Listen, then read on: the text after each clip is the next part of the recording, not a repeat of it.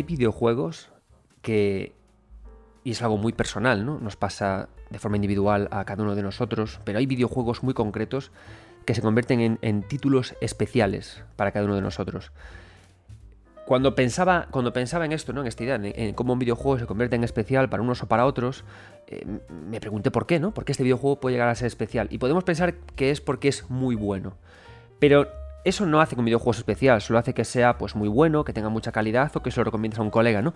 Pero cuando un videojuego se convierte en algo trascendente para ti, mi respuesta es que es un juego que cuando apago la consola me lo llevo en la cabeza. Me lo llevo en la cabeza y estoy duchándome, tomándome una caña con colegas o lo que sea y pienso, ¿cómo superar esa fase? ¡Wow! ¡Qué increíble llegar a esa zona! Ostras, lo que me dijo ese personaje, ¿cómo seguirá su quest? ¿Cómo seguirá su misión? Y de esta forma un juego se convierte para mí en algo especial, ¿no? Pero ¿cuándo se convierte en trascendente?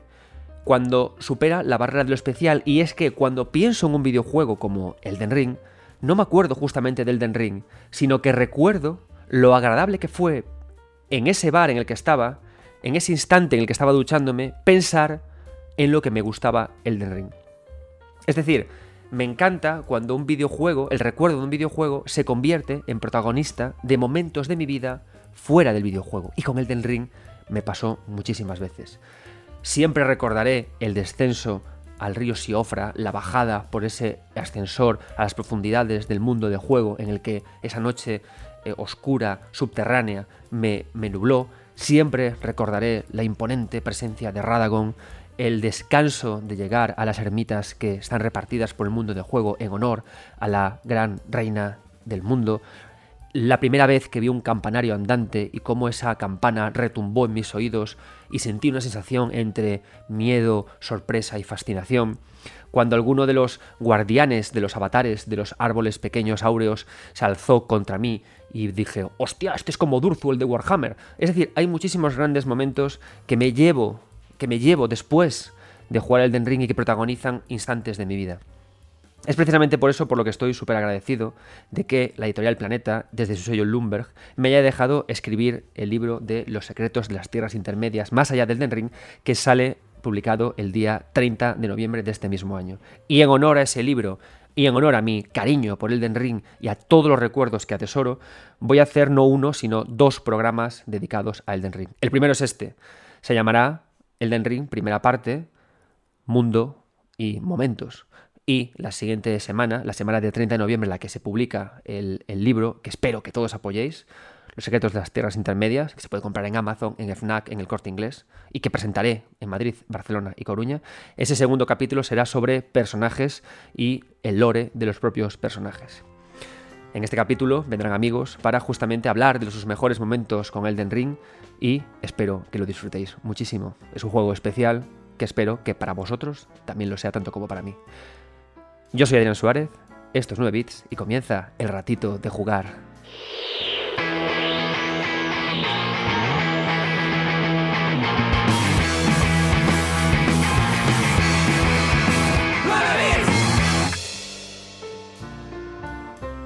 Antes de nada, un aviso. Si no habéis jugado a Elden Ring, no escuchéis este podcast. Jugadlo, tomaos vuestro tiempo, hacedlo despacio y luego venid a escucharme. Y os lo digo por algo que es, que es básico. En otros programas os he contado, eh, mirad, no pasa nada porque escuchéis este podcast, aunque no hayáis jugado al juego, porque muchas veces es muy divertido poder eh, escuchar sobre algo que no he jugado y luego cuando lo juego decir, hola, mira, qué guay, ¿no? Eh, me ha orientado a cómo pensar sobre este videojuego y ahora pues que disfrute, ¿no? Jugarlo a posteriori de leer o escuchar sobre él. Pero el caso del Elden Ring es algo muy significativo, es, algo muy diferente. Elden Ring es un juego en el que eh, una de, una de, sus elementos y sus, ideas principales es la sorpresa. Es un mundo preparado para ser una función de teatro.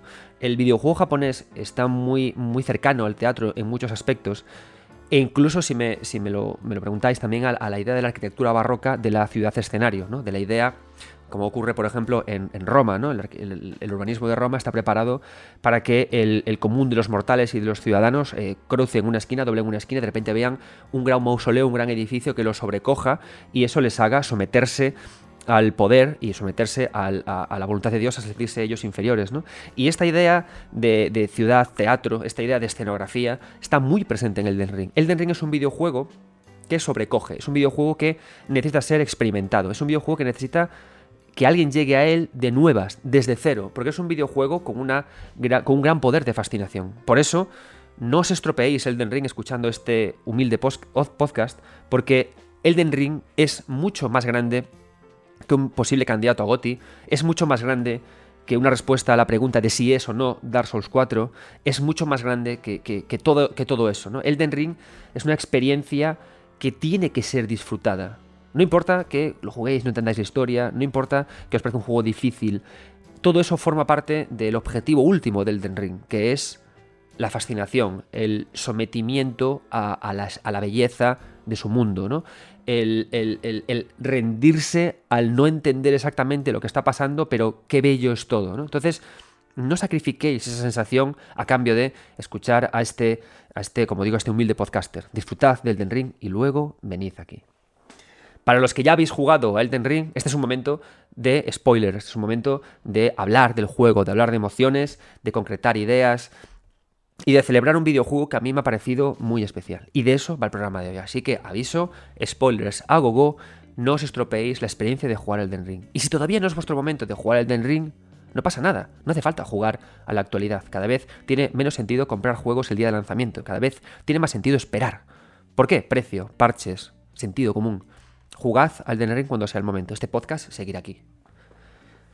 Bien, este podcast, este capítulo, va sobre mundo, simbología, emociones, momentos, sobre aterrizar lo que es el mundo del Den Ring, sobre comprender su arquitectura, comprender eh, cómo está trazado su sentido, para comprender su mitología. Y otro capítulo lo haremos específico sobre personajes. Tengo muchas ganas, muchas de hablar de Blade, un personaje que aúna a Artorias y aúna a Gats de una manera fabulosa, en especial por su relación con Casca y como Casca es esta hermosa metáfora de Rani, ¿no? Con toques incluso hasta de Griffith. Muchas cosas hablaremos en el próximo capítulo. Pero primero tenemos que aterrizar su mundo. Tenemos que comprender quiénes son, qué es eh, lo vertical, lo que es arriba y abajo. Tenemos que entender cómo se usa el agua, cómo se usa la nieve, cómo se usa la lluvia. Tenemos que comprender todos estos elementos antes de poder seguir adelante.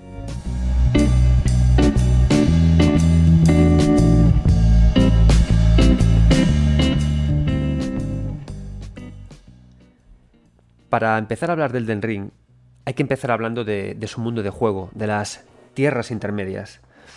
En todos los juegos de Hidetaka Miyazaki, los mundos que habitamos son casi casi un protagonista más, adquieren personalidad propia. De hecho, el viaje a través de un Souls o a través de un Bloodborne o a través de lo que sea es realmente un viaje para conocer el contexto del mundo, para conocer su personalidad. Em, muchas veces cuando hablamos de, de las historias un videojuego, lo confundimos con su narrativa o lo confundimos con su lore, ¿no? O a veces no tenemos muy claro lo que es eh, em, la historia del juego, el lore del juego. Eh, a mí me gusta mucho porque en, todos los Souls, y en especial en el Ten Ring, el juego que nos ocupa, habitan dos cuestiones importantes. Por una parte, habita la idea de la historia, ¿no? Cuando hablamos de la historia del Den Ring, nos referimos a lo que ocurre una vez el personaje llega al mundo del juego. Tenemos una. Eh, hay una historia clara, ¿no? Hay una aventura que avanza hacia adelante. En este caso, somos un, personaje, un Tarnish, que nuestro objetivo es poder encontrarnos en, la mesa redonda con nuestra misión de poder llegar a donde se encuentra Marika, ocupar el trono y darle eh, paz al mundo. Entonces, todo lo que ocurre en el juego, eh, en nuestro viaje por las tierras intermedias, consiste en derrotar a unos semidioses concretos y ganarnos el favor de poder eh, hacer esto. Entonces la historia del Den Ring, la historia eh, es justamente todo lo que se desarrolla mientras hacemos esto. Y lo interesante es que es una historia que depende mucho del tipo de jugador que seamos. Podemos directamente acabar con dos semidioses y optar a, la corona en Leindel, ¿no? Pero también podemos seguir investigando, seguir viajando y al final, cuando nos sentamos en nuestro trono, cada un jugador tendremos una historia muy diferente. Pero lo importante de, Elden Ring en relación a su mundo es conocerlo, como dije, y no es por lo tanto conocer su historia como tal, sino reconstruir su pasado, ¿no? Una labor preciosa en el videojuego, que es la labor de la reconstrucción, que es la de encontrar el lore del juego, el acervo, el contexto, o quizás también podemos llamarlo los hilos de su world building, ¿no? Encontrarle los mimbres. Y esa es la parte más bonita que tenemos en un juego de Hietaka Miyazaki, ¿no? Es muy común decir que no entendí la historia, su narrativa es mala, pero es un videojuego que exige, por supuesto, una reconstrucción, ¿no? Es como si nacemos nosotros como humanos en el mundo y decimos, joder, pues vaya historia de mierda tiene este mundo, ¿no? Y es verdad. Pero, ¿qué pasa si vamos hacia atrás, si nos ponemos los ojos de arqueólogos y ponemos a reconstruir todo lo que ha pasado hasta nosotros? Entonces, de repente, esa historia que nos toca caminar, la historia de nuestra vida hacia adelante, de repente sí que adquiere mucho más valor, porque contamos con más información. Reconstruir la historia del mundo, conocer el mundo, nos cambia, como nos ha cambiado conocer la historia, el pasado de Yarham antes de caminarlo, el pasado de Dranglake antes de caminarlo. Entonces, por eso siempre que abordamos el estudio de un mundo de juego de los Souls, tenemos que tener esto claro. ¿Es posible disfrutar o vivir la historia que nos toca en un juego de Miyazaki, de From Software, sin antes conocer el pasado? No. Creo que no, es, no se puede. No, no digo que no se pueda disfrutar del juego, superar sus retos, llegar al final y sentir una experiencia más o menos satisfactoria. Pero lo bueno es que abordemos un juego de Miyazaki queriendo descubrirlo todo, ¿no? Y en esto ocurre algo como en la historia de nuestro mundo, que nadie nos va a dar veracidad. Es decir, no, no, va, a venir un romano, alguien del pasado, y nos va a decir, sí, sí, acertaste. No, no. Nos jugamos y caminamos por este mundo basándonos en lo que vemos, en teorías, en, más o menos en hechos, en pistas, ¿no? Y eso nos lleva a conclusiones. Y hay algo muy bonito en esto, que al final todo investigador, por muy objetivo que sea, o por muy... Em, ducho que sea en la materia o por muy, muy prolífico que sea en la materia que hace, siempre va a aportar una pequeña parte de sí mismo a su investigación, ¿no? Quizás un a dónde quiero llegar o a dónde voy. Y eso hace que tantos, tantas personas que jugamos al Den Ring seamos investigadores, que aportamos nuestro propio granito de arena y que a la vez lo que investigamos y averiguamos nos cambia a nosotros mismos para futuras investigaciones, Eso es la magia al final del constructo narrativo del Den Ring, como puedes jugar la historia sin saber nada, será una, cómo puedes jugar la historia habiendo recorrido el lore, ese camino hacia atrás, y entonces será otra, cómo además tu propia visión te va a aportar valores diferentes, cómo es jugar al juego sabiéndolo todo, no sabiéndolo todo, ¿no? Y esa es la magia que tiene recorrer el mundo del Ten Ring y su propia construcción narrativa, ¿de acuerdo? Y es por lo que a mí me fascina tanto estos juegos, investigarlos y conocerlos. Mirad, el mundo de Elden Ring la, digamos, la planimetría, ¿no? Si vemos las tierras intermedias desde lo alto, em, tiene algo que es muy divertido y que a mí me gusta mucho, ¿no? Lo hablé también en el anterior programa cuando hablaba de Pokémon, de Pokémon eh, Soul Silver y Heart Gold, ¿no? Que es la obsesión o el, o el amor del diseño por las ideas tipo donut. Si nos damos cuenta, las tierras intermedias son un donut que están cortados por su parte derecha. ¿no? Tenemos un gran mar en el centro, Liurnia eh, al, oeste, tenemos también eh, Farun Azula flotando al, oeste, en el norte está las tierras nevadas, la tierra de los gigantes, y en el sur Kaelith y Necrolimbro, Lingrave. Entonces, ¿qué ocurre? Que al final lo bonito que tiene esto es que eh, Miyazaki siempre ha trabajado con la idea de mapas tipo donut, y las tierras intermedias lo son. ¿Y por qué son útiles? Si nosotros trabajamos con un plano tipo Skyrim, es un tipo de plano, o por ejemplo, eh, también lo que ocurre con la Hyrule o con el mundo de Breath of the Wild, es un tipo de mundo que te permite recorrerlo en espiral, recorrerlo como tú quieras, perderte. Entonces digamos que el viaje que el, que el, diseñador tiene pensado para ti es un viaje que se, se destructura, ¿no? Se le da. Al final tenemos que tener en cuenta que cuando diseñamos un mundo, tenemos que, como diseñadores, pensar en el grado de agencia, en el grado de libertad que le doy al jugador en relación a lo que yo quiero que encuentre, ¿no? Entonces, ¿qué pasa? Que si diseñamos un mundo que es casi casi como una cagada de cerdo, en plan, un gran parrapachús que se tira ahí y que tú te zambulles en él y te mueves como, como tú quieras, disculpadme la, comparativa, pero estoy leyendo muchas veces con mis hijos un libro que se llama ¿De dónde viene mi caca? Y veo cacas de muchos tipos, por eso me vino a la cabeza la, la imagen de una caca de cerdo con esto. Y lo que ocurre es que cuando podemos recorrer todo esto, lo recorremos en espiral, de forma libre, ¿no? Y surgen, por supuesto, luego sistemas que nos ayudan a, estructurar mejor nuestro viaje, ¿no? Marcar hitos, plantear rutas, ¿no? Que guay aquel sistema de Breath of the Wild en el que eh, aquel, mapa que nos decía, ¿no? Qué, caminos hemos, hemos, tomado, ¿no? Pero a cambio perdemos cosas, ¿no? Por ejemplo, ¿qué se pierde en Breath of the Wild? Se pierde esta idea de ciudad-teatro, se pierde la idea de de repente llevarnos un pasillo muy estrecho y sorprendernos con algo. ¿Qué se gana? Se gana que al no tener este viaje tan estructurado, cada descubrimiento que hacemos en la cima de cualquier montaña nos parece muy nuestro, muy propio, ¿no? E incluso lo etiquetamos de emergente, como que nadie más ha visto esto, spoiler amigo, lo han pensado los desarrolladores antes que, antes que tú, ¿no? Entonces los diseños tipo donut, como son las tierras intermedias, me permiten que como diseñadores de mundos tengamos un mayor control de lo que el jugador va a ver, pero a la vez dejándole esta libertad de recorrer el donut, ¿no? Porque al final el donut puede ser más ancho o menos en función de lo que queramos. Y funciona muy bien las tierras intermedias como donut que baraja sus tipos de grosores. Por ejemplo, en el necrolimbo, necrolimbo, se amplía, se vuelve gordo, ¿no? Sin embargo, es un grosor de donut que se estrecha cuando hay que llegar a Kaelith, cuando hay que viajar a Liurnia o cuando hay que bajar o cuando hay que viajar a otros sitios más allá, ¿no? Entonces, esto también es interesante a nivel de diseño, ¿no? Cómo estrechamos ese pasillo que es el donut para meter en un embudo al jugador y hacer que desemboque una visión maravillosa, ¿no? Que lo deje fascinado. Entonces, ¿qué pasa? Que siempre que llegamos a Kaelith, nos asustamos, tenemos miedo, ¿no? Cuando llegamos a Liurnia, sentimos un choque intenso de belleza, ¿no? Después de dejar atrás el amarillo de Lingrave y llegamos al azul de Liurnia, cuando dejamos atrás estas Loterio, que es el necrolimbo, ¿no? Este, este lugar de nacimiento dorado, espectacular, amarillo, y de repente llegamos a Liurnia y vemos el azul, ¿no? Este azul mágico, el agua, este elemento tan usado en, en, las tierras intermedias y en el trabajo de Miyazaki, sentimos cosas, ¿no? Y lo mismo ocurre cuando de repente tenemos que pasar a, la gran capital, a Lendel, ¿no? Y como en este sentido no se trabaja, en este caso, con un estrechamiento del mundo, al contrario, ¿no? Como es un recurso que hemos usado ya, se ha usado ya en Kaelith y en Lingrave, aquí se usa otro recurso fundamental en, cuando hablamos de mundo en las tierras intermedias, que es lo vertical, el arriba y el abajo, ¿no? Es increíble cómo se trabaja con el arriba y con el abajo.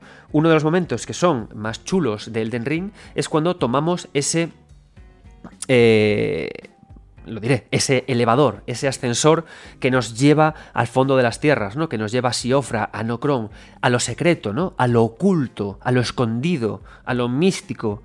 Y cómo a través del lore y, y del acervo, ¿no? Como descubriendo más adelante en el juego que eh, la voluntad mayor convocó un gran cometa, un gran meteoro que hizo hundirse a estas ciudades antiguas por eh, herejes, ¿no? Por querer atentar contra la propia voluntad mayor, por el paganismo, por sus propios dioses, por adorar a la noche, cómo los hundió y cómo a través de, eso la propia esa noche artificial quedó instaurada en el fondo de la Tierra, ¿no? Y cómo desde ahí desde la capa oculta del mundo, ¿no? Hay, nacen civilizaciones y nace el mundo. Entonces es increíble cómo usa el, descenso para lo secreto, para lo oculto, y cómo usa lo superior para llevarnos a ese casi casi como ese cielo artificial de la voluntad mayor, ¿no? Cómo ascendemos al Eindel, ¿no?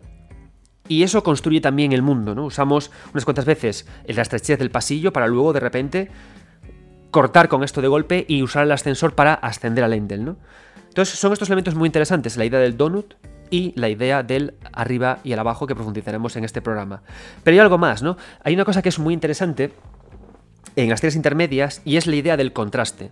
No, el, nombre de intermedio no es algo que, está puesto en este mundo por azar, no es algo que es casual, sino que todo vive en un estado de intermedio. Los personajes viven en un estado intermedio. Rani es un estado intermedio. Melina es un estado intermedio. Marika es un estado intermedio.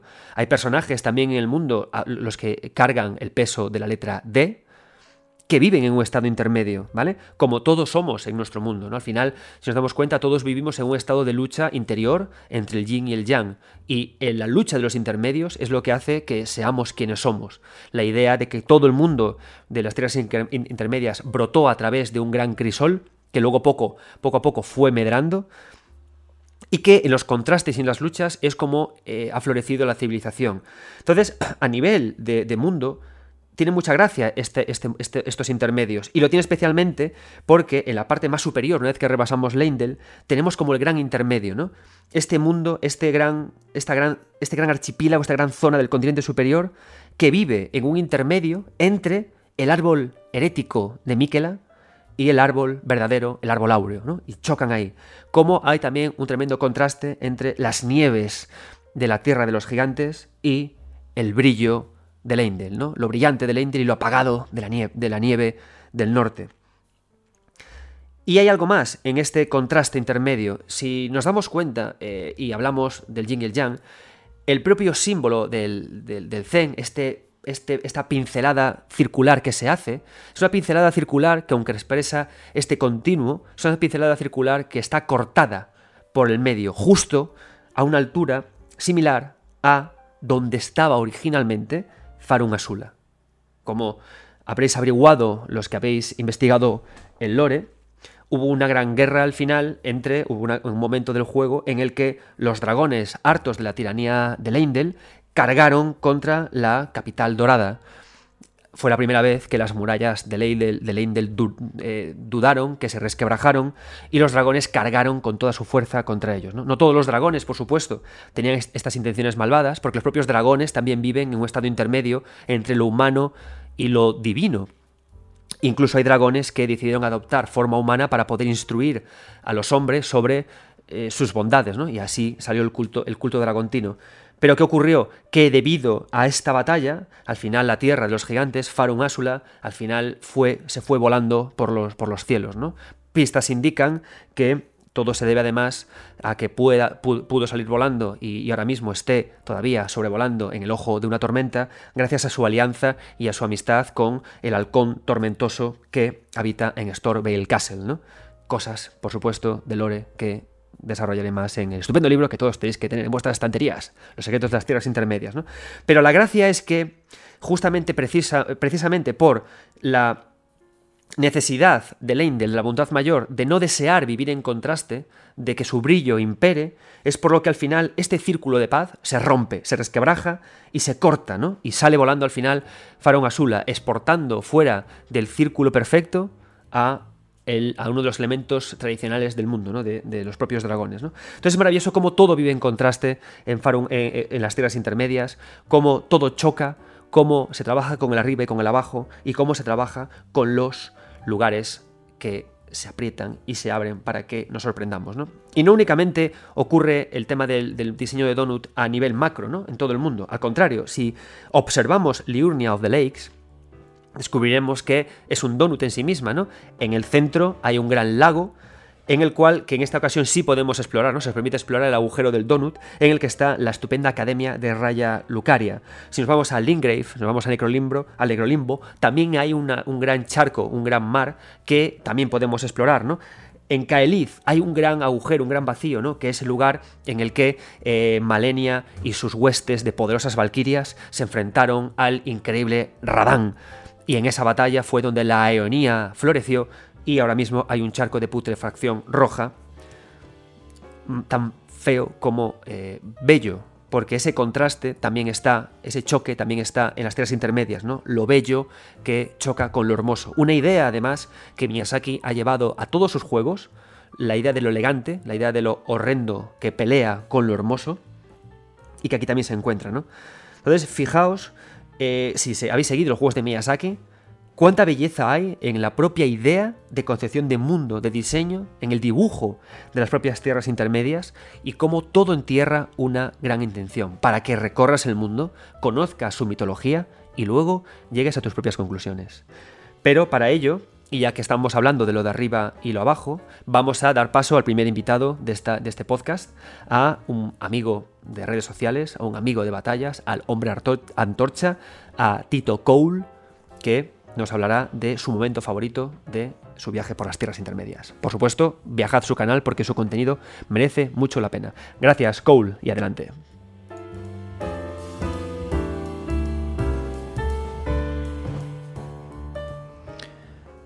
Muy buenas, Master.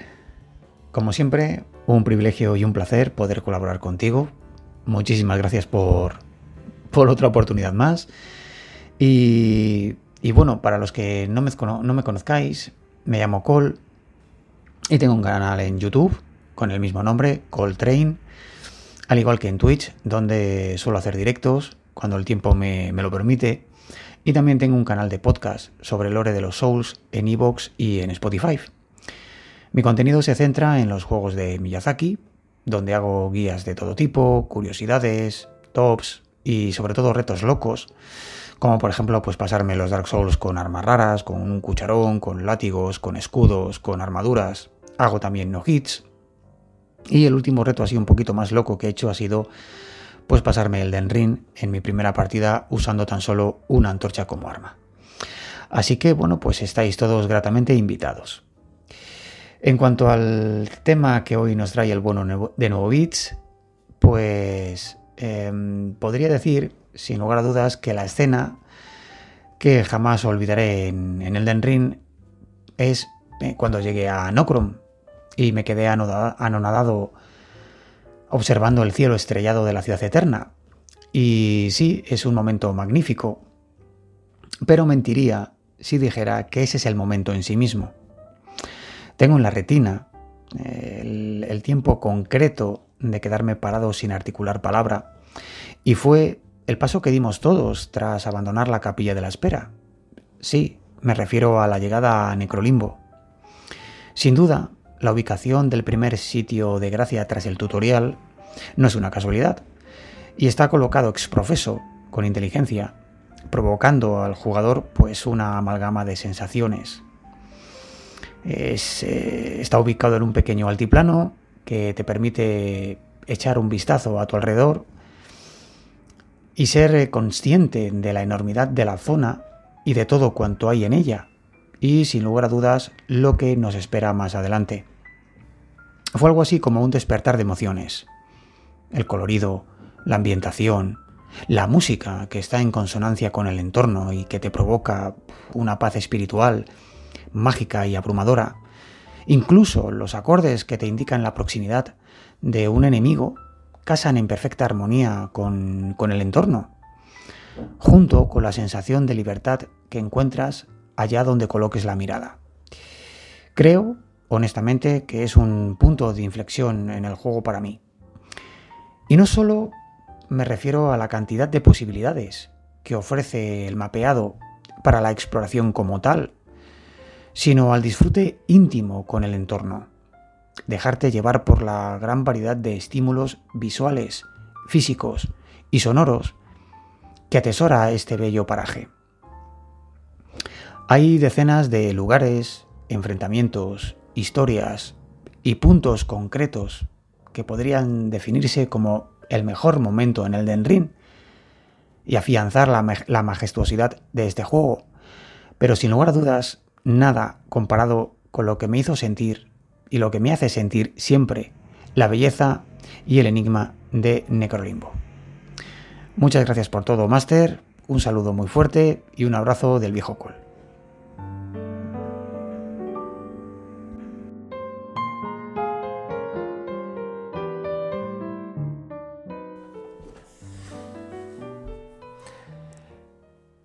Muchas gracias, Tito Cole, Augustus Cole, por tu aportación y no dejéis de ver a este muchacho peleando con retos locos por las tiras intermedias y por otros juegos de Dark Souls, en especial por Dark Souls 2. Tito Cole y yo somos al final unos grandes devotos de Dark Souls 2 y de hecho hay una cosa en común con Dark Souls 2 y Elden Ring, que es la presencia del codirector Yui Tanimura. Yo os digo honestamente que, por supuesto, tengo muchas ganas de entrevistar algún día a Miyazaki y hablar con él, pero tengo especialmente ganas de hablar con Yui Tanimura. Creo que es una persona que, ha hecho algo muy encomiable, que es saber recoger la visión de Miyazaki y aportarle cosas nuevas. Y de hecho creo que hay muchas cosas muy interesantes de Tanimura que él experimentó en Dark Souls 2 y que están aquí. En especial hay una que, que está muy presente en Dark Souls 2, que es lo que vemos más allá. Este lo que vemos más allá es un valor que solemos asignarle habitualmente a Miyazaki y es cierto, de hecho una de las grandezas de Bloodborne es que eh, el mapa se puede siempre adivinar. Si nos acercamos a un risco de un monte y vemos más allá, podemos encontrarnos Kinehurst, podemos encontrarnos el más allá, ¿no? Pero en el caso de Tanimura, cuando él plantea su más allá, más que para mostrarnos, ¿no? A dónde, dónde está el mapa más allá, dónde, eh, a dónde podemos dirigirnos, que eso por supuesto está en el Den Ring.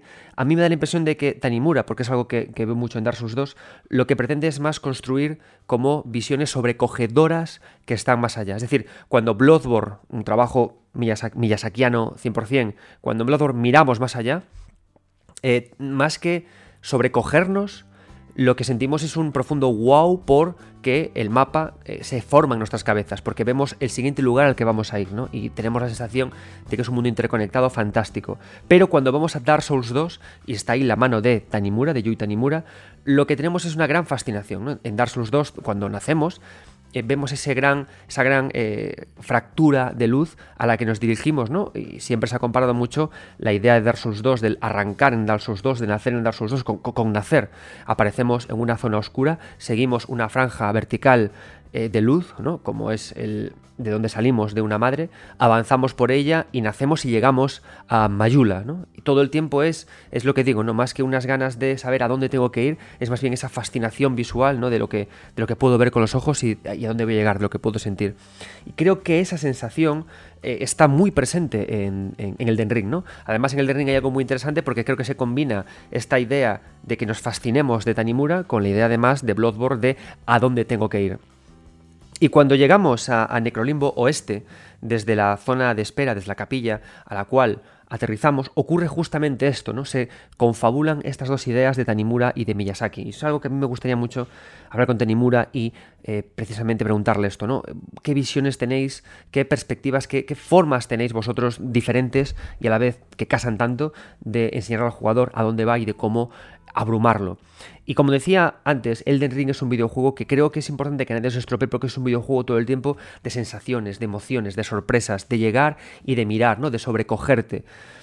Y justamente eso ocurre cuando llegamos al principio del Necrolimbo Oeste, ¿no? Llegamos, vemos más allá y vemos además cosas muy interesantes, ¿no? Ese castillo de velo tormentoso, vemos em, el entorno, las hojas moviéndose, las briznas, y además eh, hay algo muy interesante, ¿no? En este juego, al ser un juego de mundo abierto, lo que ha ocurrido es que el equipo de Miyazaki y compañía han eh, decidido plantearse que eh, hay que poner ciertas guías para el jugador, ciertas guías para orientarlo, ¿no? Y en este caso, las gracias, que son esta esta, esta forma de, interpretar y de entender las hogueras, eh, lo que hacen es que emiten un destello, ¿no? emiten un halo de luz que las conectan las unas a las otras. Esto, por supuesto, está explicado en el lore. La gracia del sin luz le permite eh, entender el mundo de esta forma le permite ser guiado para encontrar su siguiente destino. De hecho, se dice mucho que los sin luz que pierden a su doncella, los sin luz que pierden la gracia, los sin luz desterrados, pierden la, capacidad ¿no? de poder encontrar su camino en las tierras intermedias. Pero nosotros podemos, ¿no? Y la gracia es cómo todo se fusiona, ¿no? Cómo todo se une, cómo este haz de luz de las gracias se mece suavemente en el viento, cómo al fondo vemos castillos que están en este equilibrio hermoso tan de Miyazaki, ¿no? En este equilibrio entre lo esbelto, lo fino, lo elegante, pero a la vez lo descarnado, lo deshumanizado. En el corazón de Velo Tormentoso no, no, hay belleza. En el corazón de Velo Tormentoso encontramos al más putrefacto de los cadáveres, ¿no? al príncipe de la muerte enterrado al fondo, mientras que de cara a la galería vemos una majestuosa construcción. Y estas ideas se repiten continuamente una y otra vez. Antes hablábamos además de que en, Necrolimbo, hablábamos no en Necrolimbo, las tierras intermedias, había una poderosa idea de lo que es arriba y de lo que es abajo, de los estratos. Eh, nosotros empezamos en un mundo trabajando en una capa eh, superficial, pero el videojuego nos llevará todo el tiempo a capas superiores, a Farun Azula, y nos llevará también a capas inferiores, ¿no? A Siofra, a Nocron. Trabajamos todo el tiempo con esa verticalidad, ¿no? Pero no es una verticalidad únicamente que nos sirva para, eh, para establecer capas de mundo, ¿no? También para establecer la exploración. Es muy interesante que nazcamos y aparezcamos en Necrolimbo Este en un lugar elevado, porque lo primero que el juego nos pide es empezar a descender, a bajar, a mm, a terraplanear, ¿no? a descender por pequeños riscos para poder ir avanzando y encontrando sitios. Me gusta mucho cómo trabaja siempre Miyazaki y From Software con estas cuestiones, ¿no? porque trabajan mucho desde lo micro a lo macro, es decir, es como que tienen la idea de que nosotros vamos a descender a las profundidades y desde el principio del juego te obligan a que tú tengas que ir bajando piedra a piedra. ¿no? Es como que a nivel, a nivel jugable te obligan a entender que el videojuego va a ir más allá de eso. Al principio son pequeños descensos, luego serán grandes descensos y luego serán tremebundos descensos. Fijaos cómo funciona esto, ¿no? Empezamos eh, en Necrolimbo, bajamos un poquito, cuatro piedras, pum, pum, pum, pum. Más adelante nos encontraremos con el descenso al río Siofra, una bajada, pero es que luego, mucho más allá, empezará la quest increíble de Rani en la que tendremos que bajar y bajar y bajar y bajar. ¿Hasta dónde? Hasta lo más profundo y abyecto de las tierras intermedias, ¿no? Hasta su más oscuro y siniestro misterio. Y me gusta mucho esto, cómo trabaja, ¿no? No es que de repente te, el juego te lleve a un foso horrible y que digas qué sorpresa, no, no. Vamos poco a poco, vamos poco a poco, vamos poco a poco. Y también me gusta mucho conectar aquí con Yuita Nimura, porque el, aunque el descenso, la caída, ha estado en Dark Souls de toda la vida, de hecho, el, la caída para enfrentarnos a los cuatro reyes en Dark Souls suponía una gran caída, ¿no? que para poder superarla deberíamos encontrar un objeto para poder conseguirlo. el descenso por, el, por muchas de, las zonas de Dark Souls 1 suponen también eh, ir, ir, dejándonos caer poco a poco de forma controlada.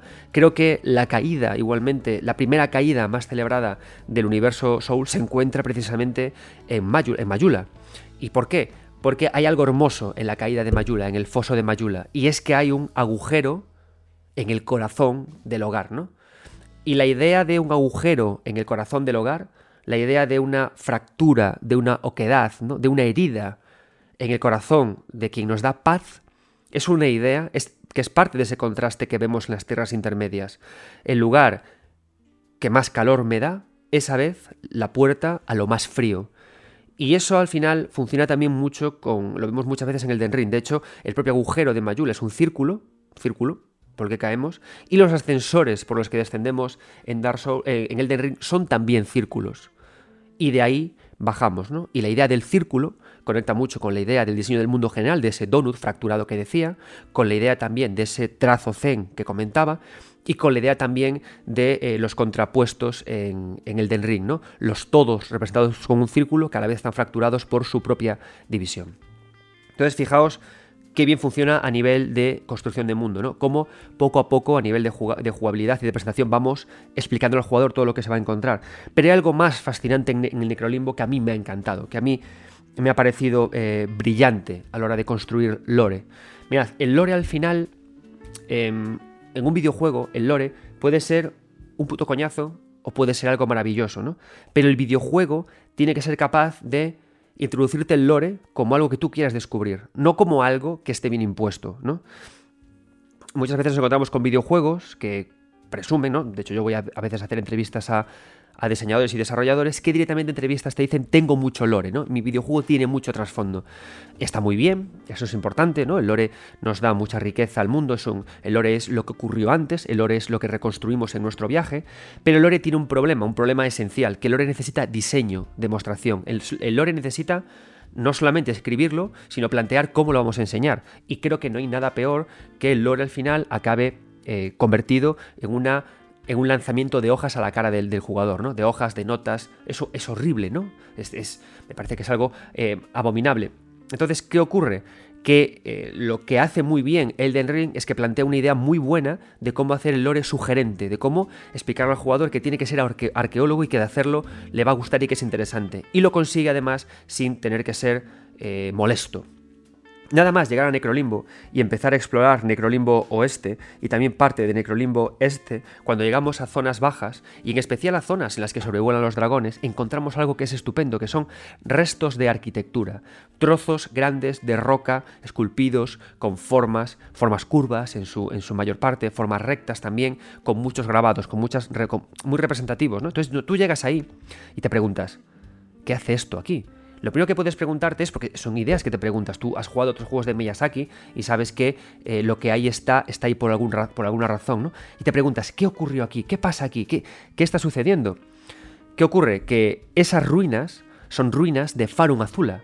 Son las ruinas de un mundo que veremos mucho más avanzado en el juego. De hecho, cuando llegamos a Farum Azula, ya casi estamos acabando, digamos, con la con lo que es el lore del juego, ¿no? Al final llegamos a Farun Azula cuando acabamos con, el último de los gigantes y eh, sobrevolamos a Farun Azula para enfrentarnos a Malekith, ¿no? Digamos que estamos ya luchando contra la muerte cuando llegamos a Farun Azula, cuando ya tenemos una perspectiva más clara de lo que es el mundo. Y aquí nos lo encontramos nada más empezar el juego, ¿no? Nada más empezar el juego, nos encontramos directamente con Em, el lugar último al que iremos, los lugares últimos a los que iremos, el final casi del viaje, nos lo encontramos en forma de ruinas para explicarnos algo, para darnos a entender que tenemos que comprender cómo un lugar tan lejano y tan flotando en el aire tiene aquí restos, tiene aquí em, escombros, ¿no? Por supuesto, estos escombros sirven para relacionar al, castillo de Velo Tormentoso con los dragones, ¿no? Para relacionar al halcón y a la tormenta con la tormenta de Farun Azula. Pero eso es un enigma súper sutil, súper sugerente, que poco a poco tendremos que empezar a, resolver poco a poco, ¿no? Y además hay algo que me ha gustado mucho.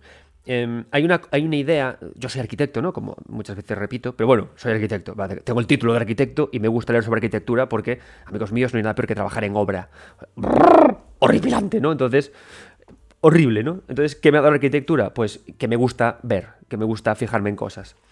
Y lo que una de las cosas que me gusta mucho sobre la arquitectura de, del Den Ring y en general de Miyazaki, y esto es una idea que tengo recogida tanto en el libro eh, El Padre de las Almas Oscuras, em, y también en el inminente Los secretos de las tierras intermedias, ese significado que le da Miyazaki a la arquitectura. Mira, Miyazaki y su equipo son gente que, es, eh, que es, son orientales, ¿no? Entonces les ocurre lo mismo que nos ocurre a nosotros cuando miramos a Japón. Lo miramos siempre con cierta veneración, con romanticismo y con, y con ganas de dar significados a las cosas, ¿no? Entonces, ¿qué ocurre? Que em, nos pasa a nosotros, ¿no? Nosotros tú a un samurái y le asignas unos valores al samurái, honor, respeto, no sé qué, pero había muchos samuráis muy hijos de la gran puta.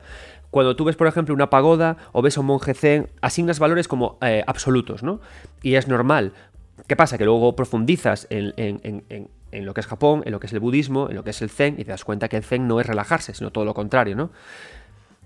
¿Qué pasa? Que cuando Miyazaki y su equipo se fijan en la arquitectura eh, occidental o o, ajena a ellos, o ajena a Japón, ajena a sus símbolos, es como que asignan valores. ¿no? Entonces me gusta mucho cómo directamente lo curvo, la arquitectura curvada, lo bizantino, ¿no? lo, que, lo, que, lo que va por esa zona, se, se asume más o, por ejemplo las arquitecturas que son como muy menos altas, un poco más bajas, pero, pero sobre todo la idea de la curva, ¿no? También aquí, como hablábamos con, la, curva para el agujero, lo, simbolizan con lo blasfemo, con lo que se opone al dios racional, al dios natural, ¿no? Con lo que se opone al dios cristiano, mejor dicho, ¿no? Eso ocurre, por ejemplo, mucho cuando hablamos en Dark Souls 3 del increíble pico del archidragón, ¿no? Y cómo esta arquitectura circular se opone, como arquitectura que viene de, fuera de Europa se opone precisamente a la creencia de Anorlondo. ¿no? Anorlondo son al final unos esquemas de catedrales góticas que hablan del dios cristiano, que al final el dios cristiano, la idea del cristianismo es como la idea del dios natural de los mundos de Miyazaki, mientras que cuando curvamos torres y metemos este tipo de elementos, habla más de la lucha, ¿no? de, digamos, de escapar del dios. ¿no? Y Farun Azula justamente cuando llegamos a ella y vemos sus torres, cuando incluso nos vamos a Kaeliz ¿no? y vemos y vemos también dónde está Gurrank y vemos las, digamos, las preexistencias ¿no? de, de, dónde se encuentra Gurrank, vemos esa curva, siempre nos está diciendo un juego de Miyazaki que ahí hay una oposición al dios natural del mundo. Y aquí nos lo encontramos, ¿no? Esas pequeñas curvas. Y luego cuando nos encontramos elementos geométricos, son elementos geométricos como muy recargados de, de vida y de naturaleza. Entonces aquí ya entendemos que ha habido una oposición al dios, que ha habido una pelea al dios natural del mundo, y ocurre algo más. Y aquí empezamos con estos momentos en los que muchos de vosotros diréis, amigo mío, estás sobre eh, analizando, ¿no? Para empezar, quiero decir una cosa. Em, la idea de sobreanalizar es una idea que a mí me, hace un poco de gracia, porque eh, es una cosa que yo no es que lo diga yo, es, una idea muy aterrizada por muchos académicos. Cuando jugamos a un videojuego, siempre se produce una coautoría entre jugador y, y autor, ¿no? Y creo que sobreanalizar algo es jugar al juego y exponer las propias ideas y teorías que, uno tiene sobre, el juego, ¿no? ¿no? A veces cuando sobreanalizamos parece que ponemos excusas a, defectos del juego, pero a mí una cosa que me gusta siempre es que cuando analizo un videojuego en un postmortem, como puede ser ahora, en un después, no es un análisis para que os compréis o no el juego, esto es un análisis para hablar del Ten Ring, me gusta analizar la obra como tal. Me gusta analizar la obra como tal, ya no como producto, ya no como ponerle sus puntos malos o sus puntos buenos, Ya no para decir, ay, aquí rascan los frames o aquí se repiten muchos enemigos, no, sino para analizar la obra como tal. Una obra, imaginaos que hacíamos un análisis de una obra sin saber qué notas le puso la prensa, sin saber qué problemas ha tenido. Sin, sin embargo, llegamos aquí y decimos, esta es la obra que es, ¿no? Intentemos explicar qué ocurre y por qué está esto puesto así. Entonces, a veces, cuando hacemos estos análisis, estos post-mortem o estas reflexiones muy cercanas al lanzamiento de un juego, parece que eso realizamos para explicar defectos. Y entiendo que muchos podáis pensar que es así lo que os voy a contar ahora, ¿vale? Mirad, ¿y por qué doy esta introducción? Por uno de los defectos más achacados del Den Ring, que jugablemente a mí también me tocaron un poco los huevos, pero que a medida que he ido avanzando en el juego, creo que, les, creo que pueden tener una explicación a nivel de historia. Y me refiero, por supuesto, a las multitud de pequeñas cuevas que podemos encontrar en el juego, en el que se repiten bosses una y otra vez. Insisto de nuevo, jugablemente también me parecieron a veces una tocada de pelotas, pero que si te das cuenta, en el universo del Den Ring tienen cierto sentido. Y ahí voy con mi explicación, ¿vale? Que por supuesto, no olvidéis una cosa, lo que siempre digo, yo soy tan tonto o tan listo como cualquiera. Si esta explicación no os divierte, porque al final yo me quiero divertiros, pues seguimos y a otra cosa. Y también podemos discutirla, por supuesto, ¿no? A lo que voy. A mí, ¿por qué me han entrado al final bien este tipo de cuevas y la repetición de enemigos? Os voy a contar por qué es. Mirad, hay una idea eh, general en el Ring, que es la batalla de los dioses. Los dioses que al final representan, seguimos con la idea original que os decía, ¿no? La idea de que vivimos todo el tiempo en una tierra intermedia entre, entre contrastes. Entonces, ¿qué ocurre? Que eh, ese tema orbita todo el tiempo en el Den Ring, ¿no? Marika y Radagon son también contrastes de dos ideas contrapuestas, ¿no? Y el videojuego nos enseña al final que eh, van a llegar deidades que van a pedirnos que aceptemos nuestras diferencias y vivamos en un yin-yang correcto, ¿no? en, el, en, el, que oscuridad y luz se, se aprecian, o que eh, no, y que decidamos una de las dos y que entendamos que hay que vivir con luz y sin oscuridad. Entonces eso al final provoca muchas de las guerras que, que, ocurren en las tierras intermedias ¿no? y unos y otros dioses externos nos hablan de ello. Entonces, ¿qué ocurre? Que la idea de, que solo la luz pueda brillar, de que solo lo dorado pueda brillar, de que lo oscuro haya que apartarlo, haya que esconderlo en el corazón, Marika ha sufrido mucho porque necesitaba esconder en su corazón la rabia, ¿no? Y esa rabia que escondía en su corazón al final se convertía o se, o se manifestaba como Radagon. Radagon que al final es un anagrama de A Dragon, ¿no? Que al final es la representación de esa lucha contra eh, los dioses que vienen de fuera y, la búsqueda de lo, de lo original es decir, de Falun Azula, ¿no? Entonces, ¿qué, pasa, ¿qué pasa entonces? Que cuando eh, hacemos que la luz o lo puro tenga que brillar, resulta que va a haber muchas especies, muchas, muchísimas, que se queden eh, huérfanas, se queden sin cobijo. ¿Y qué hacen? Buscar cobijo. Entonces, ¿qué ocurre? Que nos encontramos, en mi opinión, muchas y muchas y muchas cuevas plagadas de bestias, con los mismos enemigos que son bestias, porque no dejan de ser refugiados de un mundo que no, las, no les quiere.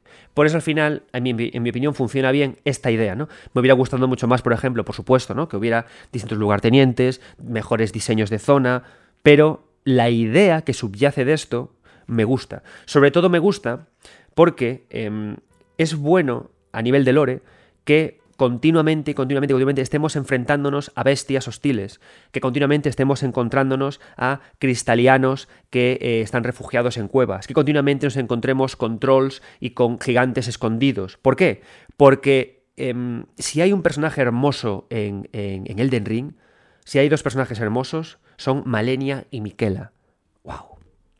Hablaremos a fondo de personajes en la siguiente parte de este especial sobre el Den Ring, ¿no?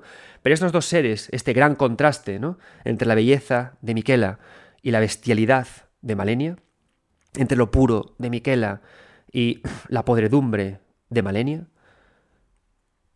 ¿qué hacen? Que cuando estamos, llegamos al, árbol hierático, y cuando se genera de nuevo este contraste con el árbol áureo, y llegamos allí, ¿qué nos encontramos en el árbol hierático? Todas estas, estas hordas de seres provenientes de la oscuridad, provenientes de lo prohibido, rechazados por la luz, que adoran a Miquela como esa otra luz que a la vez admite a la oscuridad. ¿no? Es decir, me gusta porque, eh, porque le veo sentido a, lo que estoy exponiendo, porque me gusta que me paso el juego entero matando a seres que para mí son clónicos, cuando vais a Península del Llanto, nos encontramos también con una serie de bestias, ¿no? de híbridos entre dragón y humano, que cargan contra los seres vivos, contra, contra el hombre. Nosotros nos enfrentamos a ellos ¿no? y decimos, sois los malos.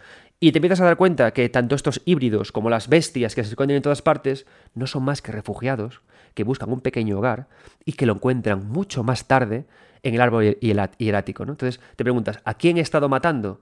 ¿Quiénes son las criaturas de, las tierras intermedias? Refugiados y exiliados. Eh, los supervivientes maltrechos a la voluntad mayor. ¿no? Y fijaos lo poderoso que es todo esto, ya te lo tiran directamente en el necrolimbo. La idea de una arquitectura más allá a la que tenemos que llegar, ¿no? De forma que sutilmente ya conectamos eh, con esta arquitectura que está tirada en el suelo, con la ruina, con esta idea de la ruina, hablamos del futuro al que vamos a llegar, ¿no? Y cuando llegamos a Faraón Azula y soñamos, viajamos al pasado. Mirad también cómo la idea de las cuevas, que como digo, pueden tener, aunque mi idea creo que es la, correcta y la buena, creo que mi idea, mi teoría es, ya no digo que acertada, pero creo que cuando hablamos de Lore, lo que hay que buscar es divertida, ¿sabes? Que es una, teoría que diga, hostia, qué divertida, voy a investigar sobre ella. Creo que es la base de esto, ¿no? Porque al final, teniendo en cuenta que Miyazaki siempre ha dicho que jamás va, a decir la verdad sobre su Lore, creo que los que investigamos Lore tenemos que buscar teorías que sean, por supuesto, coherentes, pero divertidas, ¿no? Voy a ver si esto es cierto o no. Y cómo todo esto te lo adelanta ya con la llegada a este mundo, ¿no? Y cómo se combinan las ideas de Tanimura de la belleza que veo más allá, con las ideas de, Miyazaki, esta finura de Farun Azul, esta finura de ver velo tormentoso, ¿no? Por eso me parece que es un lugar de aterrizaje fascinante, sobrecogedor y tremendamente hermoso, ¿no? Y además hay un elemento maravilloso de, de, la parte de Necrolimbo Oeste en relación con el este y el sur, con la península del llanto, ¿no? Que este es un lugar cálido, ¿no? El Necrolimbo Oeste Creo que es un lugar cálido. Hablamos de que Elden Ring es un juego de emociones, de sensaciones, ¿no? De, calentitos, de fresquitos, de qué siento. Y aquí tenemos el calor. No, pero a la derecha ya, cuando vamos en Necrolimbo Este, tenemos la bruma, el frío, la desolación, el encuentro con Blade, ¿no? Con el dulce Guts, con la dulce criatura que protege a, a, Rani, ¿no? Que por cierto tengo muchas ganas, muchísimas ganas, de que leáis en los secretos de las tierras intermedias más allá del Elden Ring el origen que eh, que he descubierto para Blade y que también me digáis también vuestras propias teorías sobre este, porque me parece un personaje súper rico y súper profundo. ¿no? Y tenemos, por ejemplo, aquí, y luego en el sur, tenemos un espacio que me fascina. Tenemos la península del llanto, en la que hay lluvia, en la que hay tristeza, y en la que hay una de las criaturas que a mí más me han fascinado, los campanarios. ¡Wow! Es decir, me gustó mucho cuando en el Necrolimbo este me encontré estas arquitecturas derruidas tiradas que me hablaban del más allá, ¿no? La pregunta es ahora, ¿estos campanarios de qué me están hablando, no?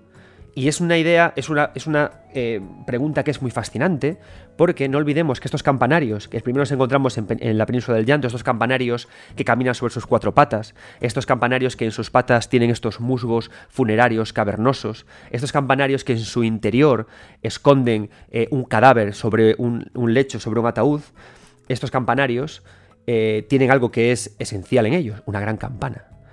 la idea de la campana apareció eh, recurrentemente en Elden Ring. La idea de la campana, ese sonido, eh, podemos encontrar, yo me puse a buscar dónde cojones viene la idea de la campana, los tañidos de la campana vienen mucho del, del, ideario, del ideario budista, ¿no? De, a tope. ¿Veis? Acabáis de ver como lo mucho que sé de budismo, hamla, hamla, pues soy, soy el mejor. Y, es un tema que a mí me interesa mucho, ¿no? La idea del sonido en los juegos de Miyazaki. Creo que eh, podcasts como Pixel Sonoro, participantes en la iniciativa Podgaming, podrían decir mucho sobre las campanas y estos sonidos. Encontramos las campanas en Bloodborne. En Bloodborne las campanas lo que hacen es que llaman a otro ser de otro mundo. Encontramos la campana en Sekiro. Tañer, eh, tocar la campana, sus tañidos provocan que el juego se vuelva más difícil. Y encontramos las campanas de muchas formas en Elden Ring. Em, encontramos... encontramos unas, unas, unas campanas, estos elementos con los cuales afinamos nuestros espíritus, ¿sabéis? Si vamos a, la, a la mesa redonda a través de no me sale el nombre ahora, de las convalarias creo que se llama, no me acuerdo ahora, em, podemos, podemos afinar los, espíritus y podemos hacer que los espíritus, los no muertos, sean más poderosos, ¿no? ¿Qué ocurre entonces? Que pensamos que si, si esos elementos sirven, que usamos en la, mesa redonda, para afinar los espíritus, sirven para fortalecer los espíritus, incluso para llamar a espíritus menores, ¿a qué gran espíritu están llamando estos campanarios con sus tañidos? ¿Qué ser putrefacto, qué príncipe está en lo más profundo de la tierra que desea ser llamado para devolverlo a la vida y crear un nuevo orden en las tierras intermedias. ¿Os dais cuenta? Es decir, es que me parece formidable el arranque que tiene el Den Ring. y lo sugerente de su exploración en estos tres elementos. Arquitectura, elementos móviles, sugerencias de futuro. ¡Wow! Y además, ¿qué hace, qué hace, qué además eh, Elden Ring para ordenar mejor todas estas sugerencias tan poderosas? La incorporación de espíritus. Cuando empezó a anunciarse el juego, me hizo gracia porque todo eh, en, la prensa se decía todo el tiempo, va a ser el juego menos sugerente, va a estar todo mucho más mascado, va a estar todo... Elden Ring es el videojuego que tiene más agujeros de guion de todos los juegos de Miyazaki. Son agujeros de guion fascinantes, porque son agujeros de guion tonales, agujeros de guion de tema. En todo momento nos preguntan lo mismo, sabiendo que el tema principal del juego es el contraste, el yin y el yang, el equilibrio, y la batalla entre luz y oscuridad a un nivel personal de foro interno. Es decir, no es una batalla de luz y oscuridad en plan Star Wars o Kingdom Hearts. No, no. Es de uno mismo, de la carne contra la sangre. Ese es el nivel que, está hablando eh, Elden Ring, ¿no? ¿Qué quieren decir todos estos agujeros de guion? ¿no? Y la presencia de espíritus que miran el más allá, como también ocurría a veces en Bloodborne, esas sillas que miraban el más allá. Em, justamente nos, sugieren ideas, nos dan pistas de lo que está ocurriendo, ¿no? De nuevo, ¿por qué? Porque es un contraste entre vivos y muertos. Y si hay que hablar de un lugar estupendo que ocurre en Necrolimbo, un lugar fascinante que ocurre en Necrolimbo, es ese lugar, ese lugar místico, ese lugar sugerente, ese lugar estupendo, que está cercano a eh, la presencia de Blade, ese ascensor increíble que nos lleva hasta Siofra. Y para hablar de él, para hablar de este momento, tenía que llamar a eh, a un compañero de batallas de los Souls, a un compañero de batallas de Elden Ring, a, por supuesto, al conductor del Nexo, a Pascual, a Alejandro Pascual, para que me hable de su momento favorito. Por supuesto, aceptó encantado la invitación, cosa que yo le agradezco, porque yo no puedo hacer un programa sobre Elden Ring sin su voz. Así que, Pascual, Pasqui, dale caña y háblanos de tu momento favorito de Elden Ring.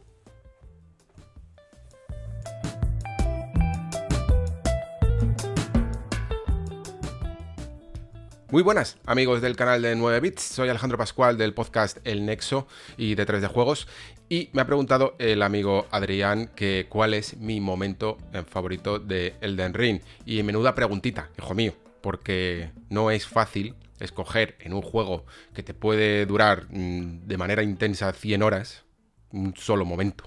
Y de hecho estaba pensando, porque mm, por un lado, eh, como que mi sección de Elden Ring que más disfruté fue quizá, quizá el, paso de Necrolimbo a Liurna y todo lo que es la primera Legacy Dungeon, el castillo de Velo Tormenta. Disfruté muchísimo, por ejemplo, del combate contra Margit, el primero con, con un combate muy técnico, que creo que además es precisamente muy técnico porque todavía no ha dado demasiado tiempo a desarrollar tanto tu clase y todas las habilidades que puedes conseguir eh, y todas las cenizas, eh, todas las invocaciones, y por lo tanto creo que tira más de un aspecto más tradicional de From a la hora de afrontar el combate. Y todo eso desde que inicia ahí hasta la salida liurna y ver todo el paisaje, creo que era eh, una de mis secciones favoritas, pero claro, es que no es un momento exactamente. Ese me gusta porque, a ver, Elden Ring siempre hemos hablado de él como un juego de descubrimiento, ¿no? Y creo que aquí todavía eres lo suficientemente inocente como para, como para quedarte embelesado, ¿no? Y verlo todo antes de descubrir su estructura y ya familiarizarte con ella hasta empezar a encontrarle eh, todo como va, ¿no? Todo, toda esa manera reiterativa que puede llegar a tener incluso los mapas. Aquí realmente te sientes lo suficientemente ingenuo como para estar enganchadísimo y, verlo todo como nuevo y querer explorar cada rincón ¿no? de, este mundo, de las tierras intermedias. Pero claro, como me has dicho, y ya aquí he aprovechado para colar dos en vez de una, pero como me has dicho momento, como un momento, un instante preciso, quizá me tendría que quedar entonces con el descenso en el ascensor al pozo del río Siofra, ¿no? Porque e-, era río, Siofra, eso es. Que, mm, que veíamos el primer momento en, Necrolimbo, ¿no? Porque quizá en pocos segundos sí que fue el momento en el que más abrí los ojos y pensé, ¿qué leches han hecho aquí? ¿Qué es esto? O sea, no les era suficiente con todo el terreno que ya se va un poco eh, visualizando, ¿no? Aunque sea entre nieblas, de todo lo que va a ser la superficie, sino que han hecho también una capa por debajo, ¿no? Y todo ese descenso, cuando crees que simplemente estás en un ascensor, y te das cuenta de que está bajando mucho, mucho, mucho. Y que hay incluso un cielo debajo de la tierra. Y que ese lugar al que estás bajando no es una cueva más, no es simplemente un, un ni siquiera un nivel más, sino que conforma una serie de niveles entre sí con incluso sus propias mazmorras grandes. Cuando empiezas a darte cuenta de la escala de todo eso y de lo que han hecho ahí, del trabajo que hay ahí, y todos los secretos, todas las veces que vas incluso a volver, incluso desde otras partes del mapa, cuando lo conectas todo hasta el final del juego, toda esa porción de terreno la vas a estar explorando una y otra vez. Ni siquiera cuando estás bajando ese ascensor eres consciente de toda la grandeza que hay ahí, en ese mapa. Y no ser consciente de ello incluso, esa, esa, ventana a lo desconocido, a las posibilidades y a todo lo que embarca y sobre todo a la superación de, de, las expectativas, de lo que puedes encontrar en ese mapa, yo creo que es con lo que más me quedo. Porque creo que define muy bien lo que es el Den Ring, que es un juego muy inesperado en el sentido de, de lo que te vas a encontrar. Tú sabes que estás en un mundo abierto, tú sabes que estás en una fórmula mucho más grande, pero no sabes hasta qué punto. No sabes hasta qué punto, ¿no? Y eso creo que es definitorio de lo que es la experiencia de, de, Elden Ring. Ese momento de descubrimiento máximo, de abrir mucho los ojos y decir, madre mía, madre mía lo que se me viene encima. Y lo primero que se te viene encima son unas, unas grandes y rapidísimas flechas que no te dejan avanzar, por cierto. Bueno, en fin, eh, no sé si me estaré repitiendo con, con, otros compañeros, porque entiendo que es uno de los momentos más clásicos, ¿vale? Yo creo ya dentro de lo que es el Den Ring, y, espero haberme explicado bien con, con, este ejemplo, que creo que de verdad eh, consigue un poco expresar lo que muchos sentimos con este juego, ¿no? Esa sensación de grandeza, esa sensación de descubrimiento de la que tantas veces hemos hablado. Nada más por mi parte. Eh, un saludito para todos tus eh, espectadores, amigo Adrián, y deseando escuchar eh, y ver el programa. Hasta la próxima.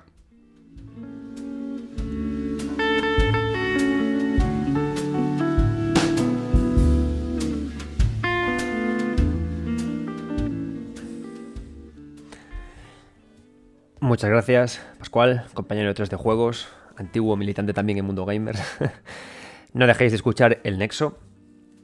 Y, seguimos. Mirad, creo que todos estamos de acuerdo que si la primera llegada al Necrolimbro fue súper estimulante, el segundo golpe de, de, efecto que te hace Elden Ring, el momento en el que sabes que este juego es un juego de tu vida, es cuando desciendes a, a Nocron perdón, cuando desciendes por esta, por esta caída, ¿no? Y vas al río Sofra, a Nocron y a todo lo que, bueno, y a todas las ciudades que están enterradas en el fondo, en el fondo de la tierra, ¿no? Por culpa de la llegada del Ignato del Vacío, ¿no? Todos, bueno, el, el, origen, al final, el motivo de por cuál tenemos todo esto, todo esto enterrado bajo tierra, no es por otra cosa que por que la voluntad mayor convocó desde el vacío eh, cósmico a, a Astel, al Ignato del Vacío, y que lo que hizo fue soterrar a todas las ciudades traidoras que querían conspirar con eh, contra ella, contra la voluntad mayor, creando armas que pudieran acabar con los dioses, ¿no? E incluso creando seres capaces de ocupar el puesto que le corresponde al custodio de Marika, ¿no? Para, querer eh, superar, digamos, eh, al fin y al cabo es así, casi casi como, una, como la generación de una religión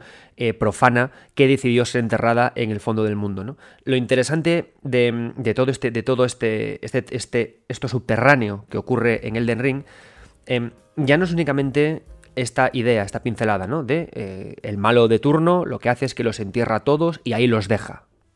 No es esto exactamente lo interesante. Lo interesante de, de Elden Ring es que es un videojuego que sabe trabajar con las eras, eh, con lo profundo, con lo enterrado.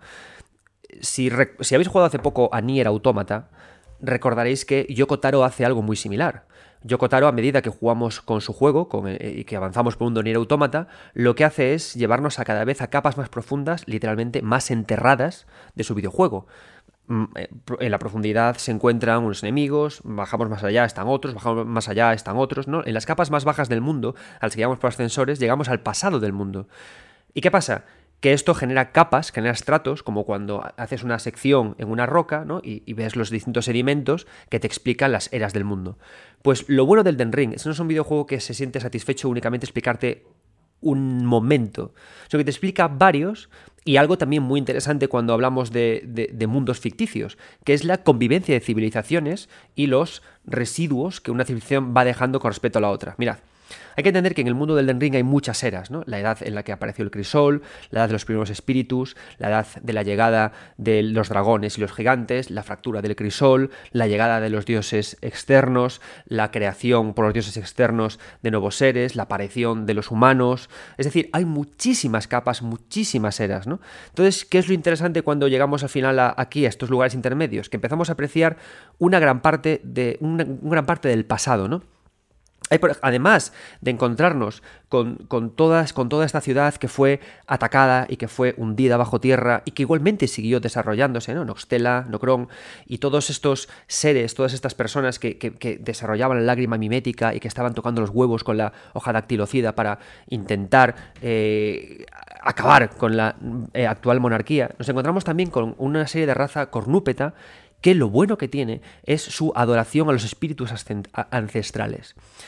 Eh, y esto es otro momento muy sobrecogedor de, del Den Ring, ¿no? Y que igualmente creo que son batallas que, como ocurre con, el con, la idea de las cuevas del Den Ring, creo que podrían haberse tenido un ajuste jugable, pero visualmente son espectaculares. Hay una cosa con la que trabaja mucho Hidetaka Miyazaki, y que es algo que lleva desde Dark Souls, que es con los jefes grandes no divertidos de matar, pero súper sugerentes de luchar contra ellos. ¿no? Son estos jefes muy grandes, con la puta manía de sobrevolar el escenario y con una música muy ominosa, muy... que te acojonan, te dan miedo, porque dices tú, madre de Dios, ¿no? Nos encontramos a Astel, nos encontramos a, los espíritus, a estos espíritus, nos encontramos también a la bestia de la voluntad mayor, ¿no? Y tienen esta forma de moverse por el mundo que te que, que, juegan contigo con que son superiores a ti, con que no les importas demasiado como para atacarte demasiado, como que pegarte con ellos es difícil y luego con su imponente presencia, ¿no? Y la idea de este espíritu es súper poderosa, ¿no? La idea de que existan, existieran unos humanos antes que siguen perviviendo más cercanos a los espíritus de verdad que habitaban el mundo que nosotros a la voluntad mayor, que sigan adorándolo ¿no? y que a través de rituales consigan hacer trascender a animales en estos espíritus majestuosos para que hagan esta calibración de la vida y de la muerte y que es eh, y que por eso precisamente se oponen a la voluntad mayor porque la voluntad mayor tiene su propia idea sobre qué hacer con la vida y con la muerte no y llegar a verlos no y lo más interesante de todo es que además cuando llegamos a ver estos seres estos cornúpetos eh, lo que ocurre es que encontramos a unos que viven en la parte subterránea del mundo y a otros que viven en la parte superior del mundo, demostrando que entre ellos también ha habido ciertas diferencias con su forma de entender su adoración o no, o su aceptación o no a los árboles áureos o a la idea original de la vida. Y todo ello conviviendo además en cierta armonía con las ciudades perdidas que tenían también sus propias ideas contra e intereses con respecto a la voluntad mayor. Precisamente yo me imagino que precisamente porque los dos tenían una oposición y los dos buscaban un arte místico ¿no? para poder seguir adelante, es por lo que se permitían la mutua convivencia en estas ciudades eh, enterradas. Y además hay algo siempre también muy interesante en, en, estos mundos subterráneos, que es la idea de la noche eterna, ¿no? Y que nos lleva a una idea también muy interesante en la construcción de mundos de Hidetaka Miyazaki. ¿no? Recordad que este especial es sobre construcción de mundo, no directamente sobre personajes, por eso estoy sobrevolando para no explicar mucho a los personajes y sí más el propio mundo que me parece interesantísimo. ¿no?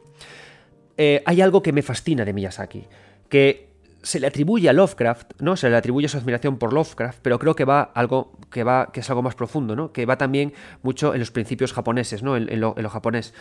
Em, cuando hablamos de de que llegamos aquí, o sea, ¿por qué está todo eh, en sombras? ¿Por qué está todo oscuro y todo, y todo es terrible, no? Sabemos que llegó Astel, metió un pelotazo de cojones, enterró a todo el mundo bajo tierra y luego, ¿qué pasa? Que el mundo evolucionó, las eras siguieron, con lo cual la, tierra se montó sobre... sobre la, Tierra se montó sobre, sobre las ruinas y, el mundo siguió avanzando, ¿no? Como ocurre en la vida real. Y por, por, eso lo que ocurrió aquí fue hace mucho tiempo. Y lo que hizo Astel fue que su propia presencia, lo que hizo fue que creó una noche oscura, ¿no? Creó una noche. Entonces, claro, esto es muy curioso porque si vamos a, a sacao, podemos pensar que esto lo hizo Astel por varios motivos. Uno por eh, castigar al ser humano, castigar a los seres vivos, privándolos de luz, como un castigo perenne. Recordad que en todos los juegos de Miyazaki la idea de morir es complicada, con lo cual matar no tiene tanto sentido y sí castigar. Pero creo que es algo más, ¿no? Desde Bloodborne, incluso antes, ¿no? Desde Dark Souls con la idea del abismo, la oscuridad tiene algo místico, ¿no? Tiene algo con mucho simbolismo en los videojuegos de Miyazaki. Es decir, eh, y no es algo de que el abismo sea algo malo y que la luz sea algo bueno, ¿no? Sino que el abismo está muy relacionado con la idea del vacío. Pero el vacío no es este vacío occidental que nosotros entendemos, sino el vacío entendido desde la perspectiva del estudio del budismo y la perspectiva oriental, ¿no? El vacío al final es una, como un, estado, un sentimiento que se, lee muchas veces en libros budistas o incluso en libros del Tao, en el cual tú eres capaz de liberarte, de vaciarte, adquirir la idea del no hacer y en ese estado adquieres una cierta iluminación, ¿no? Es esa idea, ¿no? Entonces cuando Miyazaki habla del espacio y habla del vacío como el origen de todo, se refiere al final muchas veces más a este tipo de vacío, a un vacío liberador, superior al estado del, hombre, al estado humano, en el que habitan estos seres que trascienden del humano. ¿no? Precisamente por eso en Bloodborne buscamos estas criaturas ancestrales que viven en esa idea del vacío, en esa idea del oscuro. ¿no? Entonces, Miyazaki lo que hace es que asocia esa idea del vacío con la idea de la oscuridad, con la idea del abismo, y lo lleva también a la idea de la gran noche o a la idea de las estrellas. ¿no? ¿Por qué Renala se siente fascinada por la noche? ¿Por qué Rani se siente fascinada por la noche? Incluso por las dos caras que tiene la propia luna.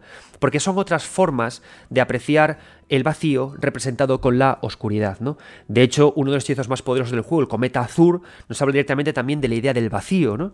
Y de hecho, una cosa muy interesante que también eh, llevo al libro, de las al libro de los secretos de las tierras intermedias es la idea de que al final, a través de la idea del vacío y a través de la idea del abismo, Miyazaki conecta muchas de sus obras. ¿no? Los grandes pueden proceder del mismo lugar del que llegó Astel o la voluntad mayor.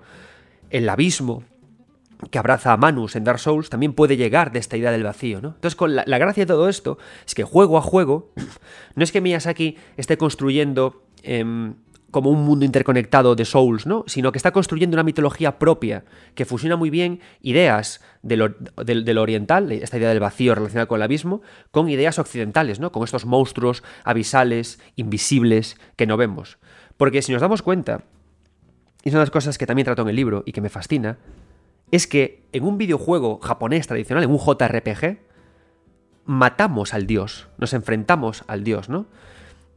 Sin embargo, ocurre que cuando jugamos a, Elden Ring, está lleno de dioses por todas partes, ¿no?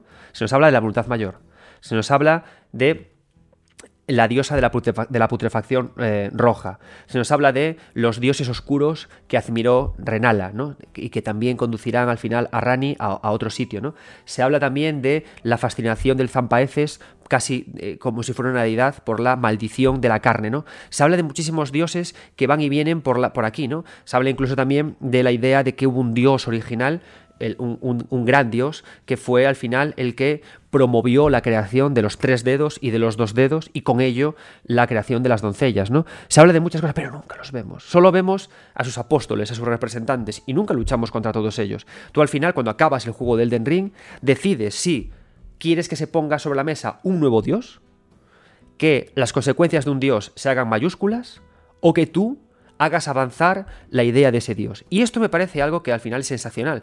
Y que nos damos cuenta, volviendo otra vez a Yoko Taro, Yoko hace casi casi muchas veces lo mismo, ¿no? Que es la idea de que los dioses están, pero no están. ¿Por qué? ¿Los hemos inventado nosotros? ¿Han llegado aquí realmente? ¿Han llegado aquí a través de un estado de iluminación máxima al que ha alcanzado el hombre y el hombre los ha traído hasta aquí? La meditación de la escuela de Dragontina, la meditación de los magos de Raya Lucaria, la meditación ha conseguido que se provoque todo esto? No, son ideas fascinantes que llegan a través de estas conexiones del vacío que tenemos en este mundo, que tenemos en este sitio, ¿no? Hay otra idea muy guay que eh, ocurre en el que, está en el Den Ring, ¿no? Y que también están continuamente apareciendo en los juegos de Dark Souls, ¿no? Que es la idea del sueño vívido o de la pesadilla vívida. Y son también maravillosos, ¿no? Tenemos en Dark Souls 2 la idea del sueño de los gigantes. Tenemos en, Bloodborne la idea de vivir un sueño del que no somos capaces de despertarnos. E incluso habitamos el sueño del cazador. Y eh, aquí lo que me gusta es que lo hacen con una sutileza maravillosa, ¿no? Por supuesto, tenemos las eh, pistas ¿no? que nos indican que Miquela em, era algo más que, un hijo, ¿no? que era algo más, que era el, dios de Santa Trina, que se le empezaban a atribuir ideas del dios de los sueños, no de un sueño tipo Sandman, pero sí de un sueño de esperanza, de un sueño de, un sueño de, los lúcidos, por el cual fue capaz de, hacer que tanta gente le, siguiera. Pero si hay un lugar que me gusta mucho de, de, Elden Ring es Kaelith. ¿Por qué? Porque Kaelith es la pesadilla roja. Kaelith es la pesadilla a la que entramos, la pesadilla del muerto en vida, Radán.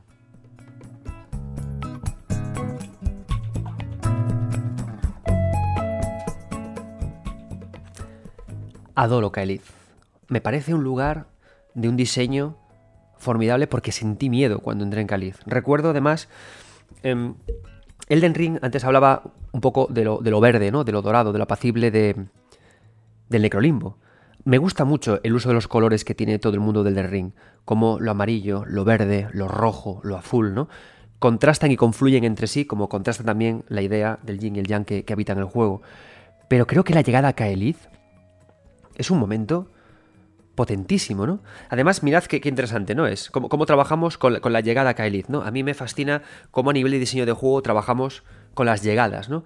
O sea, yo soy un friki de los vestíbulos, ¿no? Por eso me gusta mucho la arquitectura japonesa y me encantó jugar a Pokémon Soul Silver y ver cómo el remake permitía dibujar bien los pavimentos de las casas japonesas para ver cómo había un primer estadio, un primer, un primer paso de maderas para dejar los zapatos y luego poder subir a la casa, ¿no? Entonces los vestíbulos de los lugares a los que llegamos me parecen increíbles, ¿no? Y trabaja muy bien Hitaka Miyazaki con, con ideas que hablábamos antes y la idea de los vestíbulos para llegar a Caliza. ¿A qué me refiero? ¿Qué hace Hidetaka Miyazaki? Eh, primero trabaja con la idea de donut y con sus eh, pasillos, con el donut apretado. Con el donut apretado que apretamos para sacarle toda la cremita de dentro, ¿no? Apretamos el pasillo y generamos un pasillo claustrofóbico por el que el jugador tiene que pasar sí o sí para llegar. Y de repente cuando llega, o sea, hay un prefacio, ese, ese, angosto caminar es un prefacio, vemos ciudades... Em, una ciudad que está medio destruida, una, pequeña, una pequeña eh, caída y se abre entre nosotros cáliz, ¿no? Y el donut vuelve a engordarse, vuelve a llenarse de esa crema de, de, sudor y sangre, ¿no? ¿Y qué vemos? La pesadilla. Hostia, ¿cómo trabaja Kaelith con la imagen? Me quedé paralizado. De repente el color verde pasa al color rojo. De repente los monstruos, acostumbrados a pelearnos con bichitos híbridos, con bestias humanoides, es decir, con formas y cuerpos que entendemos, ¿no? Tú cuando ves un cuerpo entiendes, la, te gusta la proporción, ¿no? La escala, manos, cuerpos, boca, que tengan una escala. Pero de repente llegas a este mundo y te encuentras con cuervos con cabezas desproporcionadas, con cabezas con cabezas desproporcionadas, con máquinas con ruedas que se mueven por ahí, con matanza, con muerte. Y de repente, claro, ¿por qué funciona tan bien? Porque no es capaz de, capaz de interpretar cómo estos enemigos se van a comportar contigo. Cuando tú juegas, cuando tú tienes enemigos que, que entiendes, humanoides, eres capaz de, adivinar y decir, van a ser rápidos, van a ser lentos. Ah, tiene un arma ahí, van a funcionar así, van a funcionar de esa forma. Pero, ¿cómo se comporta un perro con una cabeza descomunal? ¿Irá despacio, irá rápido? ¿Se le caerá la cabeza hacia los lados? ¿Será muy fuerte o será muy débil? ¿Será un... Y el no conocerlos hace que te eches hacia atrás. Más aún cuando ves que están provocando una carnicería en todo lo que están matando, en, la gente que está ahí, ¿no? Entonces se provoca una sensación fascinante a nivel de contraste de colores, a nivel de cómo jugamos con el paso de una zona de un mundo a otra, y además la idea de que al ser un mundo abierto tú has decidido ir ahí, puedes dar marcha atrás, ¿te atreves a seguir? Joder, es que flipas, ¿eh? Y luego lo bueno es que cuando entras en Kaelith, hay algo fascinante, ¿no? No es casualidad que Radán se encuentre en, el, en la esquina opuesta a donde tú entras en Kaelith. No es casualidad. ¿Por qué? Porque todo este escenario sirve para explicarte quién es Radán a través de sus generales, a través de las ruinas de la guerra contra Malenia. Y eso hace que sea uno de los mejores escenarios de lo que llamamos narración a través de los ambientes, a través de los escenarios, a través de elementos eh, que, he visto en mi vida. ¿no? Y además tiene una, cosa muy interesante, que, es que esto es un calco del momento en el que en, en Berserk eh, viajan, eh, la bruja Shilke y su aprendiz viajan al interior del corazón de, Casca para averiguar por qué eh, ese odio y esa ira hacia, hacia Guts, ¿no? Si, habéis, si no habéis leído Berserk, no, no voy a seguir más para no estriparos esta parte, ¿no? Aquí hay spoilers de, de Elden Ring, no de Berserk. Leed Berserk porque hay que leer Berserk para entender a, a Miyazaki, sí o sí. Entonces está genial porque lo que te preparan aquí es un viaje, ¿no? Es un viaje que puede parecer un viaje tradicional de videojuego, ¿no? De principio hasta final hasta un boss. Pero no es así. Es un viaje que te obliga a explorar mucho, porque de hecho el acceso a la, arena de batalla de Radán no es gratuita. Tienes que hacer cosas antes de poder llegar a ella, ¿no? Para que se te abra. Entonces se fomenta una exploración por todo Kaelith. Esta exploración te va a llevar, uno, por irte a ver los destacamentos de Kaelith los destacamentos que hay por Kaelith, ¿no? Para encontrarte, por ejemplo, con el fuerte Gael, en el cual llegas y te encuentras a gente que sigue fiel a, a, Radán como defendiendo su honor, lo cual ya te dice que Radán fue un, una persona digna de admiración. En mi opinión, Radán es el único general bueno que hubo en las tierras intermedias, y esa es la gran tristeza ¿no? de, de todo este mundo. Solamente hubo una persona con amor, capaz de liderar el mundo, una persona estudiosa, ¿no? Al final Radán heredó mucho del espíritu de, Radagon. Radagon, ¿qué ocurría? Que Radagon, eh, una vez que se liberó del cuerpo de Marika, deseó unir la fe y, la, hechicería, ¿no? Dando a entender que podía haber un consenso, quizás también como los dragones intentaron en su momento. Pero Ra Radán también lo hizo, ¿no? Radán, Radagon, ¿no? Se, entiende por aquí el camino de la igualdad, ¿no? ¿Y qué pasa? ¿Qué qué le ocurrió? Que salió, salió, salieron las cosas mal. ¿no? Un, un una persona enamorada de los animales, con esta fascinación infantil por su, por su caballo. Por cierto, tenéis que ver en el libro de los secretos de las tierras intermedias la ilustración que Adrián Prado le hizo al, hizo de, de, Radán pequeñito, ¿no? de Radán niño pequeño. Nos, nos, hizo mucha ilusión poder dibujar a Radán de niño porque los dos, tanto Adrián Prado como yo, amamos a Radán, cosa que hablaremos en la presentación del libro el 2 de diciembre en la FNAC Coruña, a las seis y media. Lo amamos, ¿no? Entonces llegamos, por ejemplo, al Fuerte Gael, ¿no? Y, y, y entonces entiendes cómo, por qué Hiyataka Miyazaki quiso poner espíritus que nos aclararan cosas de Lore, porque aquí podemos así ver a los espíritus caídos de Radán, ¿no? Y cómo miran a, la tumba, a, a, a, la playa por la que vaga Radán medio muerto, ¿no? Y hablan de él, de nuestro general, estaremos aquí contigo para siempre, siempre estaremos a tu lado. Y dices tú, hostia, qué bueno, tío. El, el general venerado por su, por, su, por su gente, ¿no? Pero no solamente eso, nos encontramos también a dragones. Y nos encontramos a dragones derrotados. Nos encontramos a dragones que están heridos por la putrefacción roja, dragones malheridos, ¿no? los cuales nos hablan. Además, pensad que Kaelith está muy próxima a donde, a donde estaba antes Farun Asula. Nos encontramos a dragones que quizás han intentado huir hasta Farun Asula cuando batallaron con Leindel y se quedaron aquí enterrados. A dragones que quisieron quizás oponerse con Malenia y que quedaron aquí eh, derrotados por la putrefacción roja. Y por supuesto nos encontramos el epicentro del mal, ¿no? El gran eh, abismo de la Eonía, el pantano de la Eonía, el valle de la Eonía, al que llegamos y cuando llegamos, madre de Dios, qué miedo, ¿no? Qué susto. Entramos aquí, empezamos a sentirnos heridos y nos encontramos a las valquirias, ¿no? A, las pequeñas, a, un, a, un, pequeño destacamento que se debieron quedar aquí para proteger la huida de Malenia hasta de vuelta al árbol hierático, ¿no? Protegida por su valquiria más poderosa, ¿no? Y nos encontramos aquí. Y entonces empezamos a entender el motivo por el cual, cómo Radán aguantó contra todas ellas, cómo Radán comandó sus ejércitos contra todas ellas. Y luego una idea que es muy interesante que también se encuentra en un lugar secreto en la playa y a la que podemos llegar una vez que acabamos con Radán, ¿no? La idea de que la batalla sigue porque las guerras nunca acaban, ¿no? Y los espíritus de las Valquirias siguen con sigue vivo contra el espíritu de los Melena Roja, peleando incluso más allá de la muerte, lo cual de nuevo nos lleva a la idea de qué buen uso de los espíritus, ¿no? Y no olvidemos al final que cuando hablamos de los espíritus en la obra de Miyazaki, no podemos nunca dejar de hablar de Derasine, videojuego fundamental en el manejo y uso de espíritus que nos hablan desde el pasado hasta el futuro. Esas ideas de narración fueron a Sekiro y luego fueron también a este juego, ¿no? Entonces, a mí por eso me gusta mucho estudiar la obra de este autor, por eso disfruto tanto de hacer los libros que hice sobre Miyazaki, ¿no? Porque una idea lleva a la otra, toda muy bien hilada, toda muy bien hilvanada. Y luego también hay una idea muy poderosa en Kaelith, ¿no? Donde nos enfrentamos con Radán, en una playa. Una playa de nuevo, es uno de los elementos que más simbología tienen en el mundo de Hidetaka Miyazaki, porque son elementos intermedios. ¿no? El mar es ese lugar eh, abisal, ese lugar que conecta el otro lado con el nuestro, y la playa está justamente entre el mundo real y el mundo ficticio del mar. ¿no? Y justamente en él eh, habita un derrotado Radán que se niega a morir y que a la vez se niega a vivir y que por respeto sus lugartenientes se niegan a matar y lo que quieren es darle una muerte de guerrero, ¿no? Y ahí está, por supuesto, su, la idea del festival, ¿no? La idea de querer conseguir una muerte del guerrero de forma que vayan todos los guerreros más fuertes del mundo a poder darle muerte, ¿no? A mí me hizo gracia esta batalla porque yo, yo jugué contra Radán antes del lanzamiento de los parches y jugué contra Radán en su dificultad máxima.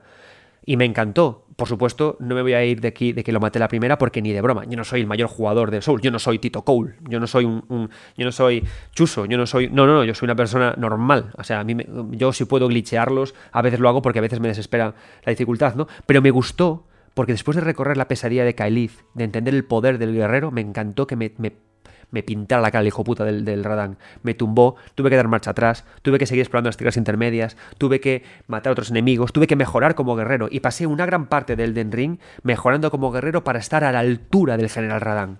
Y eso me encantó, por eso me dio pena que al final nerfearan esta batalla creyendo que era injusta, porque creo que esa injusticia le hacía justicia a Radán, al gran general y uno de los personajes más poderosos y más interesantes de, de la obra de Miyazaki, muy con una historia muy parecida al final, si lo pensamos a Artorias, ¿no? Radán se interpuso a la putrefacción roja, le plantó cara, aguantó y ahora es un espectro que hemos de matar para darle descanso, ¿no?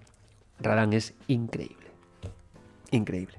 Hay otras zonas del mundo que también son dignas de hablar en las tierras intermedias y eso ya nos llevará al norte. Viajamos a Leindel, viajamos al Monte Gelmir, viajamos a las tierras nevadas y a donde habitan los gigantes. Pero ya que nos vamos a ir al norte, y ya que vamos a entrar en la capital dorada, vamos a dar paso a Alex Pareja. Alex, lo que Alex me ha hecho una gran ayuda en el libro de los secretos de las tierras intermedias, porque él me ha editado el libro, él me ha ayudado a recomponer eh, ideas que estaban mal explicadas. Sabéis que siempre que se hace un libro al final es importante releer y releer y releer y releer para llegar al, al, al, al celme, ¿no? al sabor, al núcleo. Y además de ayudarme en la edición, también eh, me ha prologado el libro con mucho cariño, así que no podía tampoco faltar en esta cita. Así que Alex, cuéntanos qué momento tienes tú en Leindel que te gusta tanto de Elden Ring.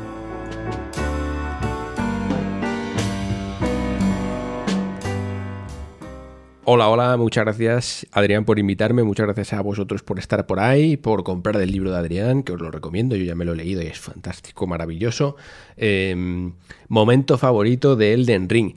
Tengo muchos porque el juego obviamente me ha encantado, eh, pero fíjate, en cuanto Adrián me dijo que, quería que grabara un, como mi momento favorito ¿no? de Elden Ring, me vino esta a la cabeza y está muy guay porque ejemplifica una cosa que hace muy bien Elden Ring para mi gusto, una de las muchas cosas que hace fantásticamente bien, que es cómo plantea un poco los contenidos secundarios entre comillas, ¿no? Porque en realidad no hay misiones secundarias como tal, ¿no? Pero bueno, sí las hay, pero ya me entendéis, ¿no?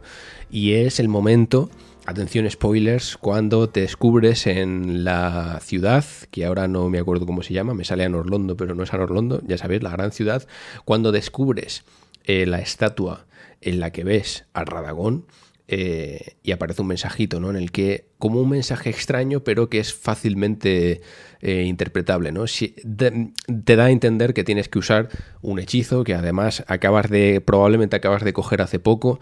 Entonces, eh, ese momento para mí fue fantástico porque de repente el juego te plantea un misterio, algo a descubrir, que es lo bueno ¿no? del Den Ring, el querer ir a descubrir algo más, eh, adentrarte en toda esa historia, porque gracias a locos como Adrián creo que todos ya jugamos a los juegos de Front Software de otra manera, y que te plantee un misterio así de repente y tú lo puedas descubrir sin que haya una lista de objetivos, sin que tenga que ser, oye, mata tres dragones o consigue siete hojas frescas para mm, completar esta misión, sino que tengas tú que darle vueltas a la cabeza, me pareció fantástico porque además recuerdo perfectamente que yo cuando descubrí esa estatua, eh, tenía un personaje que iba a destreza, ¿no? Tenía destreza y algo más, no me acuerdo, pero vaya, me faltaba muchísima inteligencia para poder utilizar ese hechizo de, de Radagón, que ahora no recuerdo, ¿no? El de transfiguración o algo así, ¿no? Que lo tienes que utilizar justo delante de la estatua para que la estatua de repente cambie, se convierte en marica y aparezca ese mensaje de eh, Radagón es marica o al revés, ¿no? Ahora no recuerdo. Em, eso me pareció fascinante. Además, mm, no lo sabía, ¿no? Me eché las manos a la cabeza en plan, ¿qué lo puta locura es esta, ¿no? Mm, ¿Qué has hecho Miyazaki? Esto, es, esto parece un juego de Nomura. Me pasó eso en ese momento con el Den Ring y, lo recuerdo con mucho cariño por eso, porque yo no soy mucho de hacer secundarias en los juegos, sobre todo si es lo que os digo, ¿no? Si simplemente es completar un objetivo por completar o para conseguir un logro, dame algo, ¿no? Eh, dame sustancia, algo que realmente me interese. Y, esto me lo pareció y de hecho ya os digo, me puse a subir niveles de inteligencia sin tenerlo solo para poder utilizar el hechizo, poder utilizarlo ahí y, eh, ver eso, ¿no? Y, me fascinó porque además, gracias a Dios, llegué sin spoilers ni nada de, Elden Ring y, fue un momento fantástico. Ya os digo, eh, tuve varios porque eh, muchas de las misiones, sé que es, complicado seguir las misiones de algunos NPCs, pero por ejemplo, eh, las de algunos personajes sí que las llegué a completar sin mirar guías ni nada, y es fantástico, ¿no? Ese proceso de decir, joder, no está aquí, ¿a dónde habrá ido? Te lo encuentras otra vez, hostia, vamos a ayudar. Eh, me pareció fantástico, ¿no? Cómo, cómo maneja los contenidos secundarios, bueno, todos, ¿no? Los principales también, pero cómo es capaz de eliminar o acortar de alguna manera la información que damos por hecho que los videojuegos tienen que tener o que incluso cualquier desarrollador te diría que es eh, un buen diseño ¿no? de un juego, ¿no? el dar esa información al jugador para que la tenga a mano, como eliminando todas esas cosas, eh, no, es peor, sino al contrario, ¿no? Genera otra experiencia muy diferente en la que tú mismo te tienes que, buscar la vida, tú mismo en este caso tienes que descifrar una frase así que es bastante clara, pero bueno, un poco misteriosa, mm, dar por hecho que tienes que utilizar ese hechizo, eh, subir los niveles para poder utilizarlo y al hacerlo es como, increíble, ¿no? Desde luego, eh, un momento de culminación y de satisfacción mucho más grande que el completar una misión secundaria en cualquier otro juego, un mundo abierto, RPG o lo que sea, ¿no? Y ese sería uno de mis momentos favoritos. No sé si el que más, pero al menos en cuanto Adrián me lo dijo, es el que me vino a la mente porque me fascinó y creo que lo voy a recordar siempre con Elden Ring, ¿no? Voy a asociar ese momento de descubrimiento con, con Elden Ring y, y me gustó. Así que eh, no sé si vosotros, claro, lo bonito de esto también es que quizás alguno de vosotros que me está escuchando le, ocurrió lo mismo, otros ni siquiera lo vieron, eh, otros no entendieron o, lo descubrieron de otra manera, ¿no? Con, la máscara dorada o lo que sea. Entonces, eh, fantástico, la verdad, maravilloso. Muchas gracias a todos, disfrutad del podcast, muchas gracias por invitarme y comprar el libro que es fantástico. Un abrazo.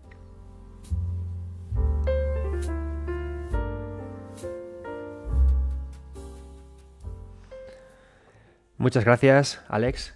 Seguimos con este especial, con esta primera parte sobre eh, especial del Den Ring, hablando de su mundo, hablando de la construcción de su mundo, de elementos de lore que vemos por su mundo y de ideas de diseño que, como digo, estoy diciendo una otra vez, recojo en Los secretos de las tierras intermedias más allá del Den Ring, que se publicará el 30 de noviembre. Ya no queda nada para que lo tengáis en vuestras librerías, en FNAC, en Corte Inglés, en Amazon, en todas partes donde queráis.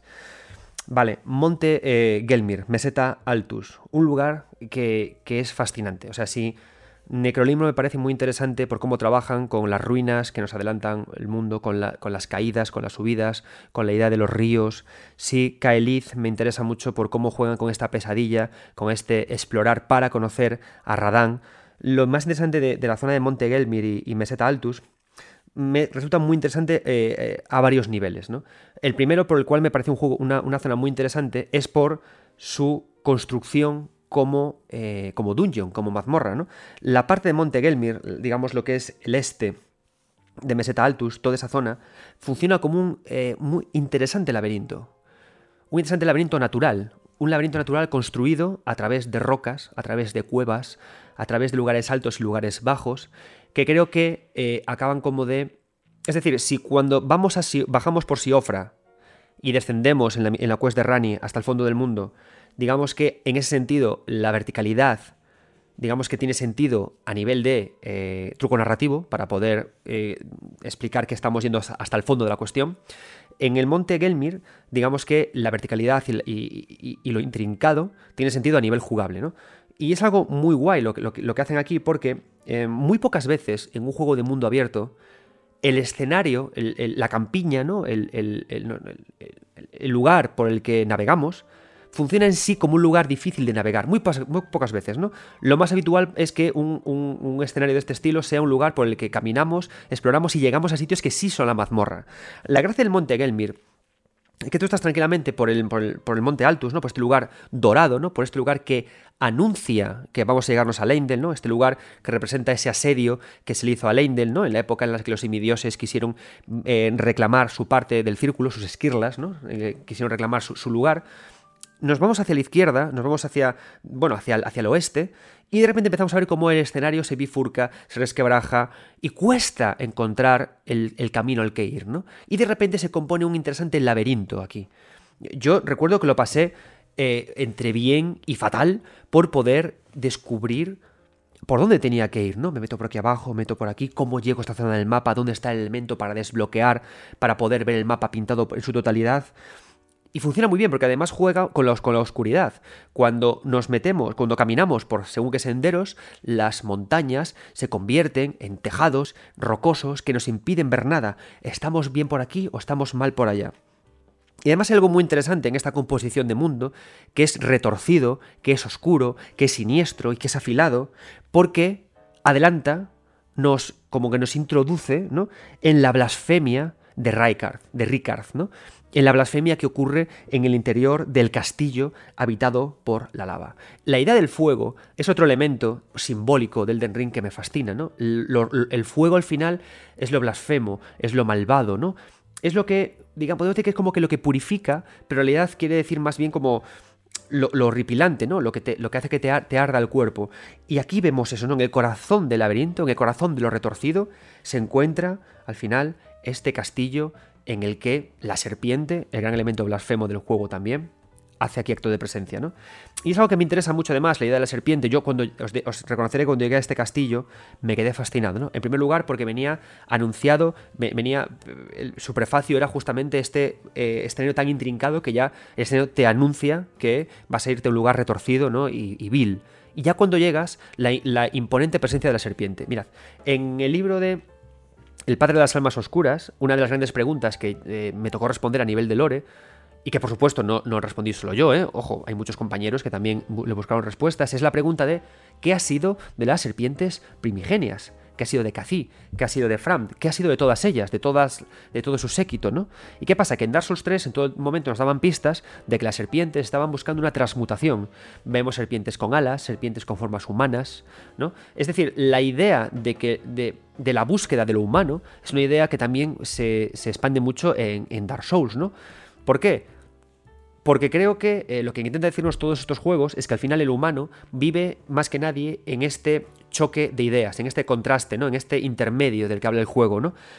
Porque son a la vez viles y a la vez son buenos, ¿no? Porque son capaces de lo mejor y son capaces de lo peor, ¿no? Todo, todo el tiempo. Y eso se ve en este juego, ¿no?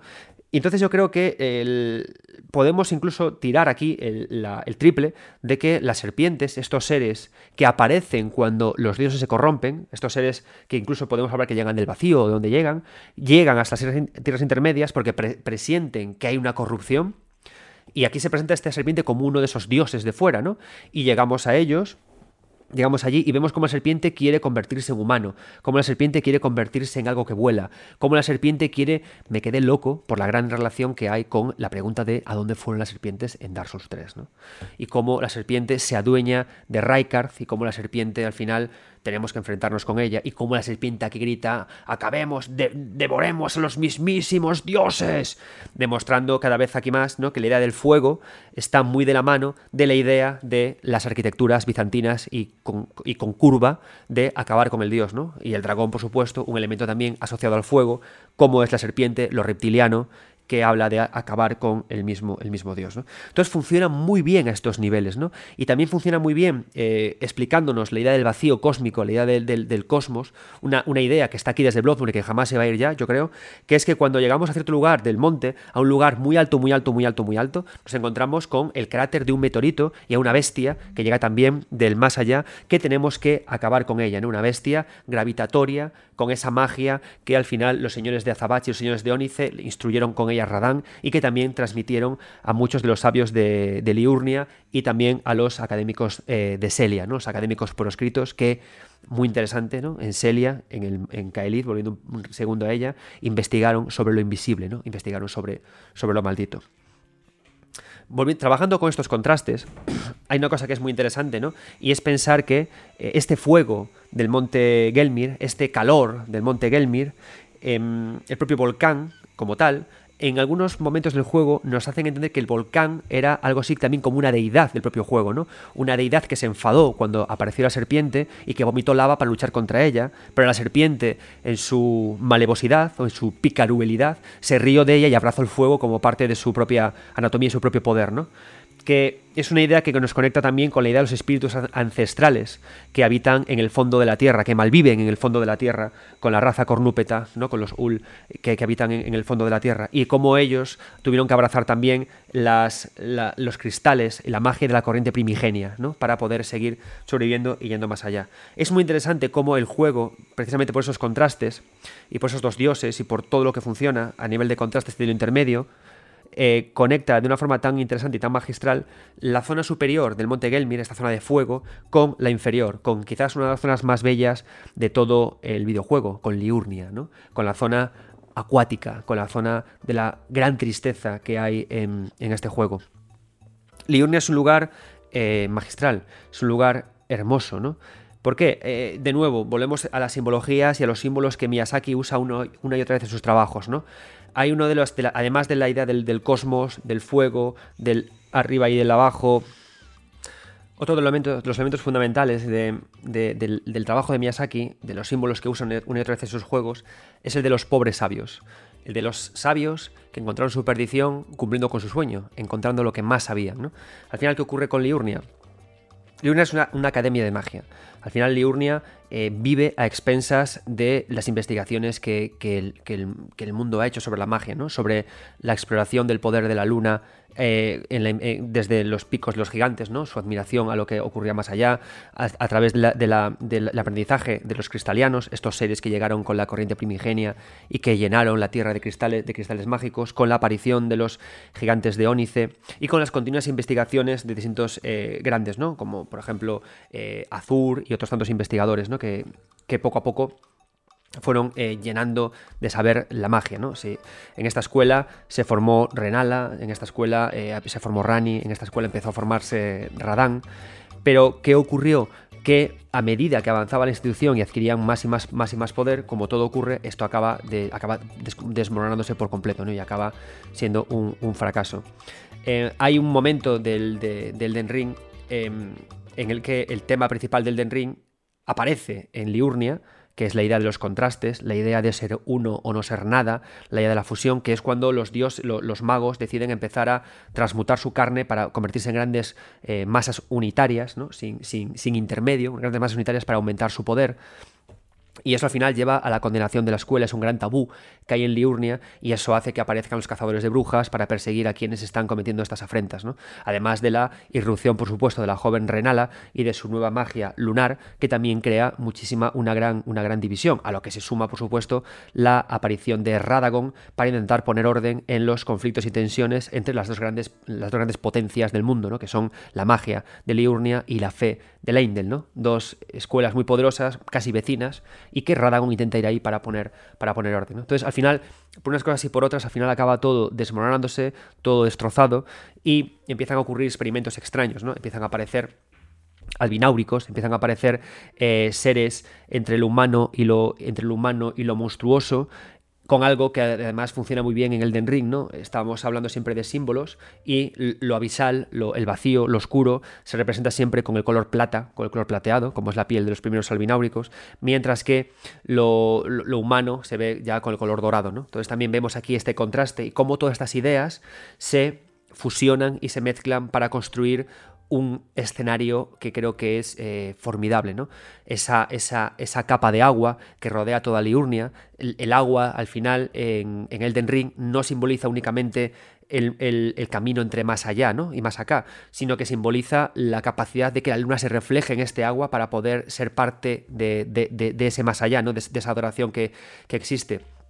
La luna también representa la ruina, ¿no? Lo que se quiso conseguir, pero que no, que no se logró. Y hay momentos espectaculares en Liurnia con respecto al agua, ¿no? Quizás uno de los momentos más dramáticos es cuando nos movemos más al oeste y nos encontramos con la aldea de los albináuricos y empezamos a entender cómo el villano principal del juego, si hay un villano, no es otro que el fantásticamente escrito Gideon Gofnir, que creo que se lo debemos a George R. R. Martin, y cómo ordenó a sus, a sus hordas, a sus huestes, que acabaran con todos los albináuricos para que esa aberración no continuara, ¿no? porque era, era una idea aberrante. No olvidemos que Gideon Gofnir está muy del lado de Marika, muy del lado de que la era del sin luz prevalezca. ¿no? Mientras que otras fuerzas quieren que avance hacia, hacia otro lado. ¿no? Entonces, Liurnia en ese sentido tiene, tiene mucha fuerza, tiene mucha magia, y además es un momento muy bonito porque es cuando llegamos a Liurnia, cuando empezamos a encontrarnos con eh, pistas de los tres dedos, con pistas de que no solo los dos dedos, eh, tienen, son el, el, orden general, ¿no? sino que como todo lo intermedio, sino como, todo lo que, como el yin y el yang, tienen parte de un todo y una mano tiene cinco dedos. ¿no? Por una parte tenemos los dos dedos, la paridad, lo par, y por otra parte tenemos los tres dedos, lo impar, y que separados buscan caminos totalmente diferentes. ¿no? Y justamente lo impar a que, eh, persigue, lo, lo, hablábamos antes, ¿no? la idea de la llama, la idea del fuego, la idea de lo impuro, para que todo se una, para que todo sea uno. ¿no? Y entonces, de nuevo, ves aquí como no es casualidad que tengamos en el norte el fuego impuro, tengamos aquí también la primera pista, ese primer NPC del que hablaremos, que nos habla justamente de los tres dedos y de su fuego impuro, y en el medio el agua de Liurnia, el agua de la magia, que intenta buscar como su propia isla en medio de tanta dureza, ¿no? en medio de tanta, de tanta impureza. Y por eso Liurnia es tan estupenda, pero hablaremos más de ella en el siguiente especial, cuando nos profundicemos con Renala, cuando hablemos más de cada uno de los personajes de Elden Ring. Hay un momento también estupendo cuando dejamos atrás el, monte Gelmir y es cuando entramos justamente en Leindel. ¿no? Leindel, la capital dorada, es también uno de los escenarios más eh, estupendos que encontramos en la obra de Hietaka Miyazaki. ¿no? Y ya no únicamente por ese gran giro ¿no? del, que, que, nos hablaba Alex Pareja, ¿no? ese momento en el que de la estatua de Marika conseguimos, a través de un gesto, entender que Marika es Radagon, ¿no? Marika es Radagon que creo que es la revelación más clara de cuál justamente es el tema del juego, ¿no? Que nosotros, tú eres tú y además eres otra persona y en, esa, en, esa, en ese cruce de los dos sois un ente eh, completo y que si rechazas una de tus partes, todo se resquebraja, se rompe y muere, ¿no? Tenemos que aceptar tanto lo dorado de nosotros mismos como lo plateado de nosotros mismos para ser. Si no, jamás existiremos, ¿no? ¿Qué ocurre? Que esta aceptación es una batalla que tenemos toda nuestra vida, una batalla que ni empieza ni acaba, solo fluye, como fluyen eternamente los ríos subterráneos de las tierras intermedias, ríos sin principio y sin final. Y es una batalla constante, ¿no? una batalla que no acaba, como un propio círculo resquebrajado. Lo interesante de Leindel es eh, Leindel trabaja a muchos niveles de formas muy interesantes. Uno de los más fascinantes y que honestamente tardé más, tiempo en detectar fue cuando llegamos a Leindel. Nos encontramos unos simpáticos personajillos que están tocando música, que están tocando este, estas trompetas, ¿no? Me hicieron gracia porque honestamente me recordaron a personajes salidos de Alicia en el País de las Maravillas cuando los encontré. Pero a medida que avancé en el juego y llegué más adelante, mucho más adelante, al árbol hierático, me pregunté por qué estaban en ambos sitios, ¿no? Y me encantó porque eh, al parecer son personajes que anuncian la llegada de un cambio, la llegada de un cambio poderoso. ¿no? Y yo pensaba al principio cuando descubrí que se, significaban que era por mi llegada, pero luego empecé a pensar que quizás no, que quizás era por Miquela, que quizás era por Malenia, ¿no? porque si los están también en el otro árbol hierático, estos trompetistas, tan cabrones, por cierto, porque hay una zona en, el árbol hierático que hay un hijo de la gran puta lanzando como pompas de jabón que es para tirarlo por un barranco, pero bueno, que anuncian un gran cambio, ¿no? Entonces me gusta pensar que, el cambio no, no, no, no, era el que yo planteaba, ¿no? Porque al final eh, tu personaje únicamente es como que es el mensajero, ¿no? Es el que transporta el elemento que, conectado con el círculo de, Elden, traerá el cambio, ¿no? Sino que hablaban de precisamente Miquela, lo que había acabado de construir en, el Fael, en el, árbol hierático, y que eso traería un cambio en el mundo, ¿no? Que es el advenimiento de un segundo árbol, de un segundo hogar, justamente para las, los seres de plata, para los seres malditos y malvados, ¿no? Que dejarían a los dorados, al ser humano, de, lado, ¿no? Entonces, por una parte, tenía eso, ¿no? Por otra parte, de nuevo, la gran idea de verticalidad, ¿no? La idea de poder eh, introducirnos en una ciudad por su parte más alta, algo que es inaudito, porque normalmente eh, las murallas sirven para proteger un castillo y entramos por la, por la parte inferior, ¿no? De forma que si nosotros somos un enemigo puedan follarnos vivos. Pero aquí no, entramos por la parte superior, ¿no? Y eso nos permite ver al gran dragón tumbado, derrotado, con ensartado por esa gran lanza, ¿no? por una lanza muy lanza de Longinus, si me permitís, en el centro del, en el centro del Eindel, ¿no? Ensartado, porque los dragones al final, no olvidemos que eh, en este videojuego son muy particulares, ¿no? Los dragones de Elden Ring son fascinantes. Bueno, creo que la figura del dragón y del gigante es fascinante siempre en toda la obra de Miyazaki, ¿no? Pero aquí son especialmente interesantes por varias ideas, ¿no? Son seres eh, que su piedra tiene el poder de eh, retroceder en el tiempo, de, esquivar la idea del tiempo y del espacio, y que además tienen la fuerza de poder matar a un dios, ¿no? Entonces, y, además son jinetes del rayo, son jinetes del relámpago rojo, ¿no? De nuevo, otro representante del fuego y de, lo blasfemo. Entonces, la idea de encontrarnos aquí al gran dragón ensartado por esta lanza em, como símbolo de, la victoria de Leindel, pero además como símbolo de la ineficacia de la voluntad dorada para eliminarlo completamente, es una presencia como majestuosa, ¿no? Sobre todo por algo además que podemos hacer eh, con él. Hay algo que Miyazaki hace mucho, que es permitirnos experimentar mucho ideas suyas, ¿no? Permitirnos caminar sobre sus arquitecturas, caminar sobre, sobre lo que representa, ¿no? Cuando un juego convencional lo que hace es que nos, permite ver un gran escenario, un gran templo, y ya está, lo vemos de lejos, ¿no? Pero Miyazaki insiste mucho en que caminemos por sus estructuras, ¿no? Como si fuera un acto de honestidad, como si caminar sobre lo que vemos nos permitiera conocerlo más. ¿no? no hay nada que me guste más que caminar por las vigas, por los contrafuertes y por todos estos elementos de sus, castillos. ¿no? Y caminar sobre la espalda del dragón te permite entender que el dragón es también arquitectura, que es parte fundamental del ecosistema de las tierras intermedias, ¿no? como algo fundacional y caminamos sobre él y además mola porque nos permite conectar con otras zonas del mundo. Es muy interesante la presencia aquí de este dragón, ¿no? en, esta figura que tiene el dragón de poder eh, orbitar en el tiempo y el espacio, ¿no? de ser estos seres que están más allá de nuestra propia comprensión, de darles esta capacidad de dioses, ¿no? de deidades, de primeros habitantes de las tierras intermedias junto con los derrotados gigantes. Eh, es súper interesante porque tú te pasas todo el juego eh, yendo y viniendo de las... De, de la mesa redonda, ¿no? Todo el tiempo yendo y viendo la mesa redonda de ese lugar en el que Gideon Ofnir comanda a su sin luz, en el que hay una representación de los dos dedos. Es, está guay, ¿no? Pero lo bueno que tiene es que, siendo el dragón este elemento que el tiempo le suda un poco los huevos, podemos encontrarnos aquí una preexistencia de la mesa redonda, ¿no? La mesa redonda original, la mesa redonda que se fundó eh, cuando la voluntad mayor instauró la orden dorada y que, que, quería hacer que la orden fuera más poderosa, ¿no? Antes de que, de que se radicalizara absolutamente, se convirtiera en, en hogar de los sin luz y que persiguieran fines diferentes a lo que querían originalmente, ¿no? Aunque bueno, también era bastante radical la orden dorada original eh, en esta mesa redonda, ¿no?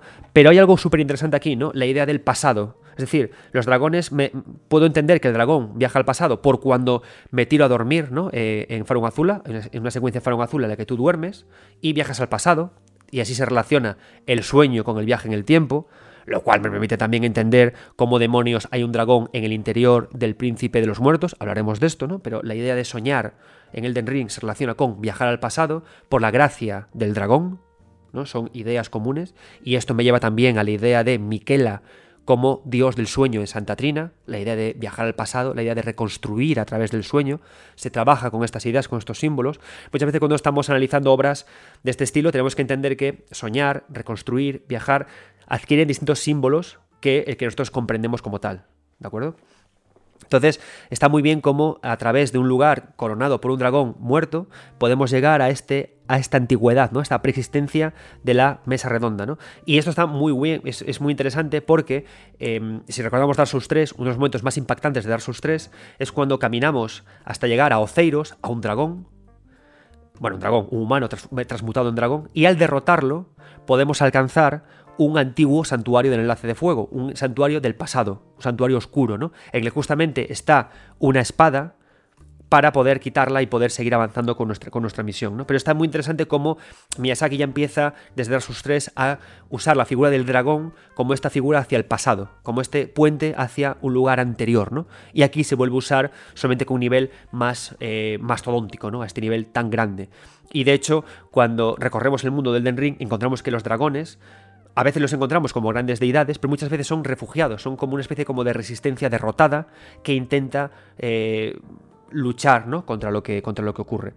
Y es muy interesante además cuando vamos matando dragones en Elden Ring, como nosotros mismos nos convertimos en un dragón, ¿no? Como poco a poco su esencia va metiéndose en nosotros, que va mucho con la idea esa, ¿no?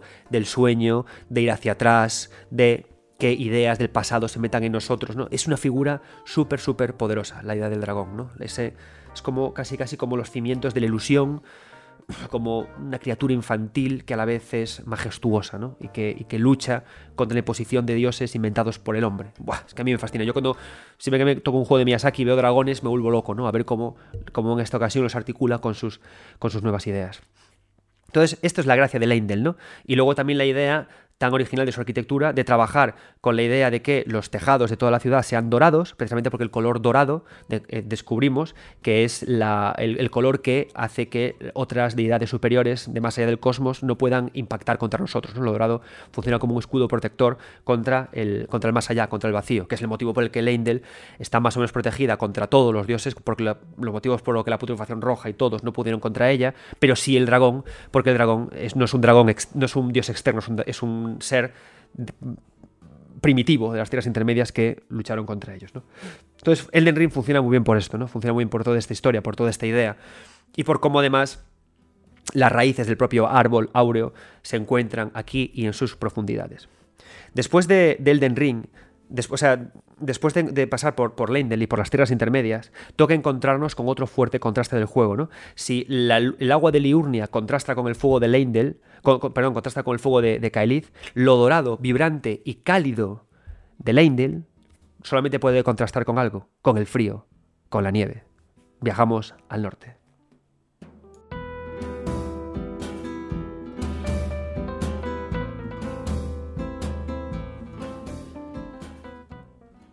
Picos de los Gigantes, Campo Sacroníveo, quizás sea uno de los lugares más odiados por los, por los jugadores de los Souls, ¿no? Esa parte en la que el juego se alarga a veces artificialmente, ese escenario vacío, esa problemática con la que tiene la, excesiva niebla.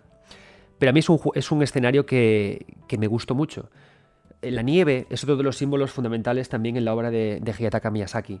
Eh, es, conocida su, anécdota, que, no paro de contar porque me parece increíble, ¿no? que él un día estaba conduciendo un coche, le asaltó la nieve y, tenía miedo de no poder llegar a casa e incluso de caer pendiente abajo por culpa de la nieve. ¿no? Entonces en ese momento, eh, durante una fuerte ventisca, otros tantos coches se quedaron tras de él y sin que ninguno pudiera hablar, sin ningún conductor pudiera hablar, por, por el ruido, por, por la situación, consiguieron aliarse en silencio para poder empujar los coches unos con los otros y al final llegar todos a salvo. ¿no? Y dice Miyazaki que debido a esa experiencia silenciosa en ese momento tan, tan duro, es por lo que decidió hacer el multijugador de, de sus Souls, ¿no? pero también se quedó con un profundo recuerdo de la nieve. La nieve está muy presente en Dark Souls 3, está muy presente, muy presente en Elden Ring, está muy presente en Dark Souls y siempre representa algo así como la pureza, el misterio, el miedo, la cooperación, el terror. Y aquí ocurre también también con esto, ¿no? Eh, cuando empiezas a entender ideas como la peregrinación que tuvieron que hacer Miquel y Malenia para poder llegar al árbol hierático, para poder. O, el viaje que tuvieron, que tuvo que hacer otros tantos personajes por el mundo, ¿no? Los albináuricos, por ejemplo, empiezas a cogerle más cariño a este lugar. Y en especial, además, porque em, los picos de los gigantes son un lugar también con una gran carga eh, emocional, una gran carga de, historia. ¿no? Encontramos aquí de nuevo una, una, representación similar a lo que ocurre con el gran dragón ensartado por, por la lanza dorada. ¿no? El dragón está ahí y ahí se queda, ¿no? Como representante de la, de, la victoria, ¿no? Incluso como lo que decimos, ¿no? Porque a veces la voluntad mayor tiene sus propias ideas para poder eh, para, la muerte. ¿no? Y lo mismo encontramos aquí con, los gigantes, ¿no? aparecen todos ensartados gracias a la gran guerra que, eh, Leindel tuvo aquí. ¿no? Leindel entendió que los gigantes eran una amenaza porque un dios externo, un dios impuro de fuego, decidió colarse en el cuerpo de todos los gigantes uno en uno y bendecirlos con el poder de su llama, ¿no? Este Entonces, ¿qué, ¿qué, qué, ocurrió? Que Leindel se enfadó al principio de los tiempos y cargó contra los gigantes, cargó contra ellos, ¿no? ¿Y qué pasó? Que a su vez los gigantes molestaron a los dragones porque apartaron a los dragones de, los picos altos en los que ellos, en los que ellos habitaban. Entonces se produjo siempre esta tensión y cuando llegamos a los picos de los gigantes encontramos todo esto. ¿no? Encontramos algunos dragones que todavía quedan, quedan aquí habitando, encontramos a los gigantes derrotados y también al último de los gigantes. ¿Por qué? Porque dejaron a un gigante. Mirad, no es fácil matar a un dios, no se puede matar a un dios externo. Entonces, si no cuentas con las armas adecuadas, con lo cual Marika lo único que hizo fue enterrar a, ese dios en el último de los gigantes que habitaban, porque el dios necesitaba habitar en un gigante, ¿no? Es una idea muy interesante de que el dios sin alguien que lo adore no existe, ¿no? No, no, funciona. Y aquí aparece habitando, ¿no? Entonces nosotros derrotamos al último de los gigantes, pero no eliminamos en realidad al dios externo, ¿no? que no sabemos dónde puede vagar, o si sigue entre nosotros, o si ha muerto, o qué pero luchamos contra él, ¿no? Y peleamos, y peleamos contra él al final, ¿no? Como aniquilando a la raza de los gigantes, ¿no? Fijaos, vaya hermanitas, la caridad somos de nuevo en el Den Ring, porque matamos a refugiados de guerra, a las bestias. Cuando vamos a Farun Azula, las matamos también, para que se enteren, ¿no? Porque las bestias al final deciden huir a Farun Azula, como un lugar en el que estar a gusto. Lo matamos también. Matamos a bináuricos, porque se jodan, por, por grises. Y también matamos aquí a. a, al último gigante que queda, ¿no? Because yes. Porque why not? Y además encontramos otro, otro tipo de, habitantes aquí, ¿no? A los monjes de fuego, ¿no? A, esos seres que también quedaron eh, embelesados por, la llama y por el fuego, ¿no? Y también estas pequeñas conexiones con los astrólogos, con, los precursores de la adoración del cosmos que también lideraron la construcción de, las, de los, lo que pusieron las primeras piedras en, en Liurnia. Entonces todo esto se encuentra aquí. ¿Qué ocurre? Que por supuesto, como todo paraje helado que es, el problema es que no eh, hay una gran, no hay, no hay, mucha gente que lo habite, ¿no? Nos encontramos, por ejemplo, eso sí, con una civilización preexistente, con los Zamor. Una cosa que trabaja muy bien el Den Ring es con las pequeñas civilizaciones, ¿no? Los Zamor eh, prestaron su ayuda a, la voluntad dorada, prestaron su ayuda a las, a las huestes de Leindel con su poder de hielo para poder atacar a los gigantes, porque si no fuera por ellos y por los monjes de fuego, no habría Dios de diezmar a los gigantes, ¿no? Por muy poderosos que fueran las huestes del, eh, del consorte de Mari no habría manera. Los derrotaron y pudieron con ellos. ¿no? Entonces es, nos cuenta ese relato a través de los supervivientes y de toda la gente que hay aquí.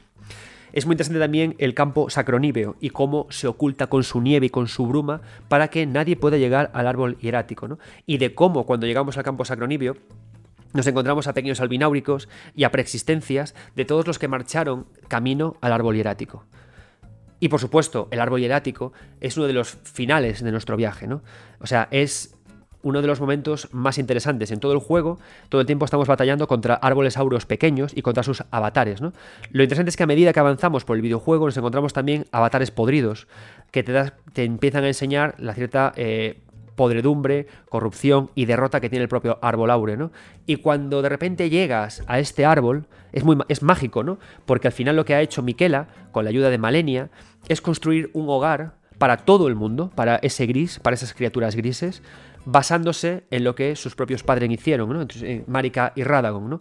Juntos, de la mano, al final crearon un lugar en el que todo el mundo podía vivir en paz, ¿no? Y es maravilloso cómo llegas aquí y se adora la figura de Santa Trinas, la figura de Miquela, la figura del sueño que alcanzar, y todo el mundo lo adora. Y te atacan precisamente porque tú eres la persona que viene a luchar contra ese sueño. Tú en principio eres un esclavo de los dos dedos que viene ahí para poder imponer orden, para acabar con Malenia. No olvidemos que al final una de las obsesiones que hablaremos en el próximo capítulo de Gideon Gofnir era acabar con Miquela, porque era una aberración que pretendía cambiar y romper la era del sin luz. ¿no? Y avanzamos y avanzamos y llegamos al final a la espectacular Malenia ese, esa suerte entre Lady María, Artorias, que maldita, solo le queda luchar contra el recuerdo de su hermano, porque desgraciadamente a Miquela lo secuestró Mog, uno de los augurios, y se lo llevó a su templo de sangre para poder eh, alimentarse de él y usarlo como excusa para poder alcanzar el poder del círculo de Elden. ¿no? Y luchamos contra ella en las profundidades del, árbol, de este árbol eh, corrupto, de este árbol hierático. ¿no? ¿Y qué pasa? Que igualmente vemos una, una silueta de Miquela recordándonos que fue su cuerpo el que alimentó el nacimiento de este árbol. Y Malenia, malherida, lucha contra nosotros para defender el, fruto de su hermano, ¿no? Para defender lo que, que, construyó. Entonces, fijaos qué interesante viaje se compone con todo el Den Ring, ¿no? Que es lo que quería llegar con este primer programa especial sobre, sobre el Den Ring, sobre este mundo de juego. Que a veces podemos pensar que es un mundo de juego que podemos decir, bueno, me gusta más o menos que otro, pero lo interesante es su intención, ¿no? su diseño, la posición de cada escenario, la intencionalidad de cada escenario, cómo conecta uno con el otro, cómo nos cuenta historias, ¿no? cómo se generan contrastes, cómo funcionan. ¿no? Hay, por supuesto, otras preguntas a responder, como la idea de las torres de cada semidios, como la idea del mar, como la idea de otros muchos misterios, que responderemos, por supuesto, en el futuro capítulo y en los secretos de las tierras intermedias más allá del Den Ring.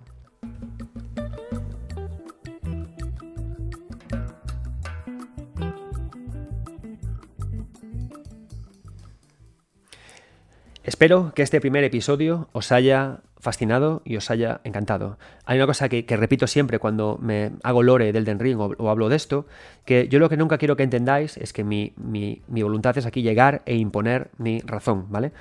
Creo que eh, se viaja por el Den Ring a través de las propias apreciaciones, incluso sobre análisis que hacemos cada investigador o cada arqueólogo del Den Ring, y que lo enriquecedor es que las compartamos todas y que disfrutemos no de adquirir la verdad, porque si adquirimos la verdad nos ocurrirá como a los magos de la obra de Miyazaki, ¿no? que nos volveremos locos y vacíos, nos ocurrirá como Sombrero Grande Logan, ¿no? y acabaremos locos porque sin algo que perseguir alguien sabio se muere. ¿no? Al contrario, que entre todos indaguemos, busquemos, exploremos ¿no? y que planteemos todo lo que este gran videojuego no, nos ha dado. Me encantará en comentarios ver opiniones e ideas que, que, aquí he lanzado para ver cómo las complementáis y por supuesto han quedado muchas cosas por contar. ¿no? El próximo programa de la próxima semana, que coincidirá con el lanzamiento el 30 de noviembre del libro Las Tierras Intermedias, Los secretos de las Tierras Intermedias, ahí hablaremos de personajes. Profundizaremos en Godric, profundizaremos en Godwin, profundizaremos en Malenia, en Miquela, en Radán, en Rani, en Blade, te queremos Blade, y en todos ellos para al final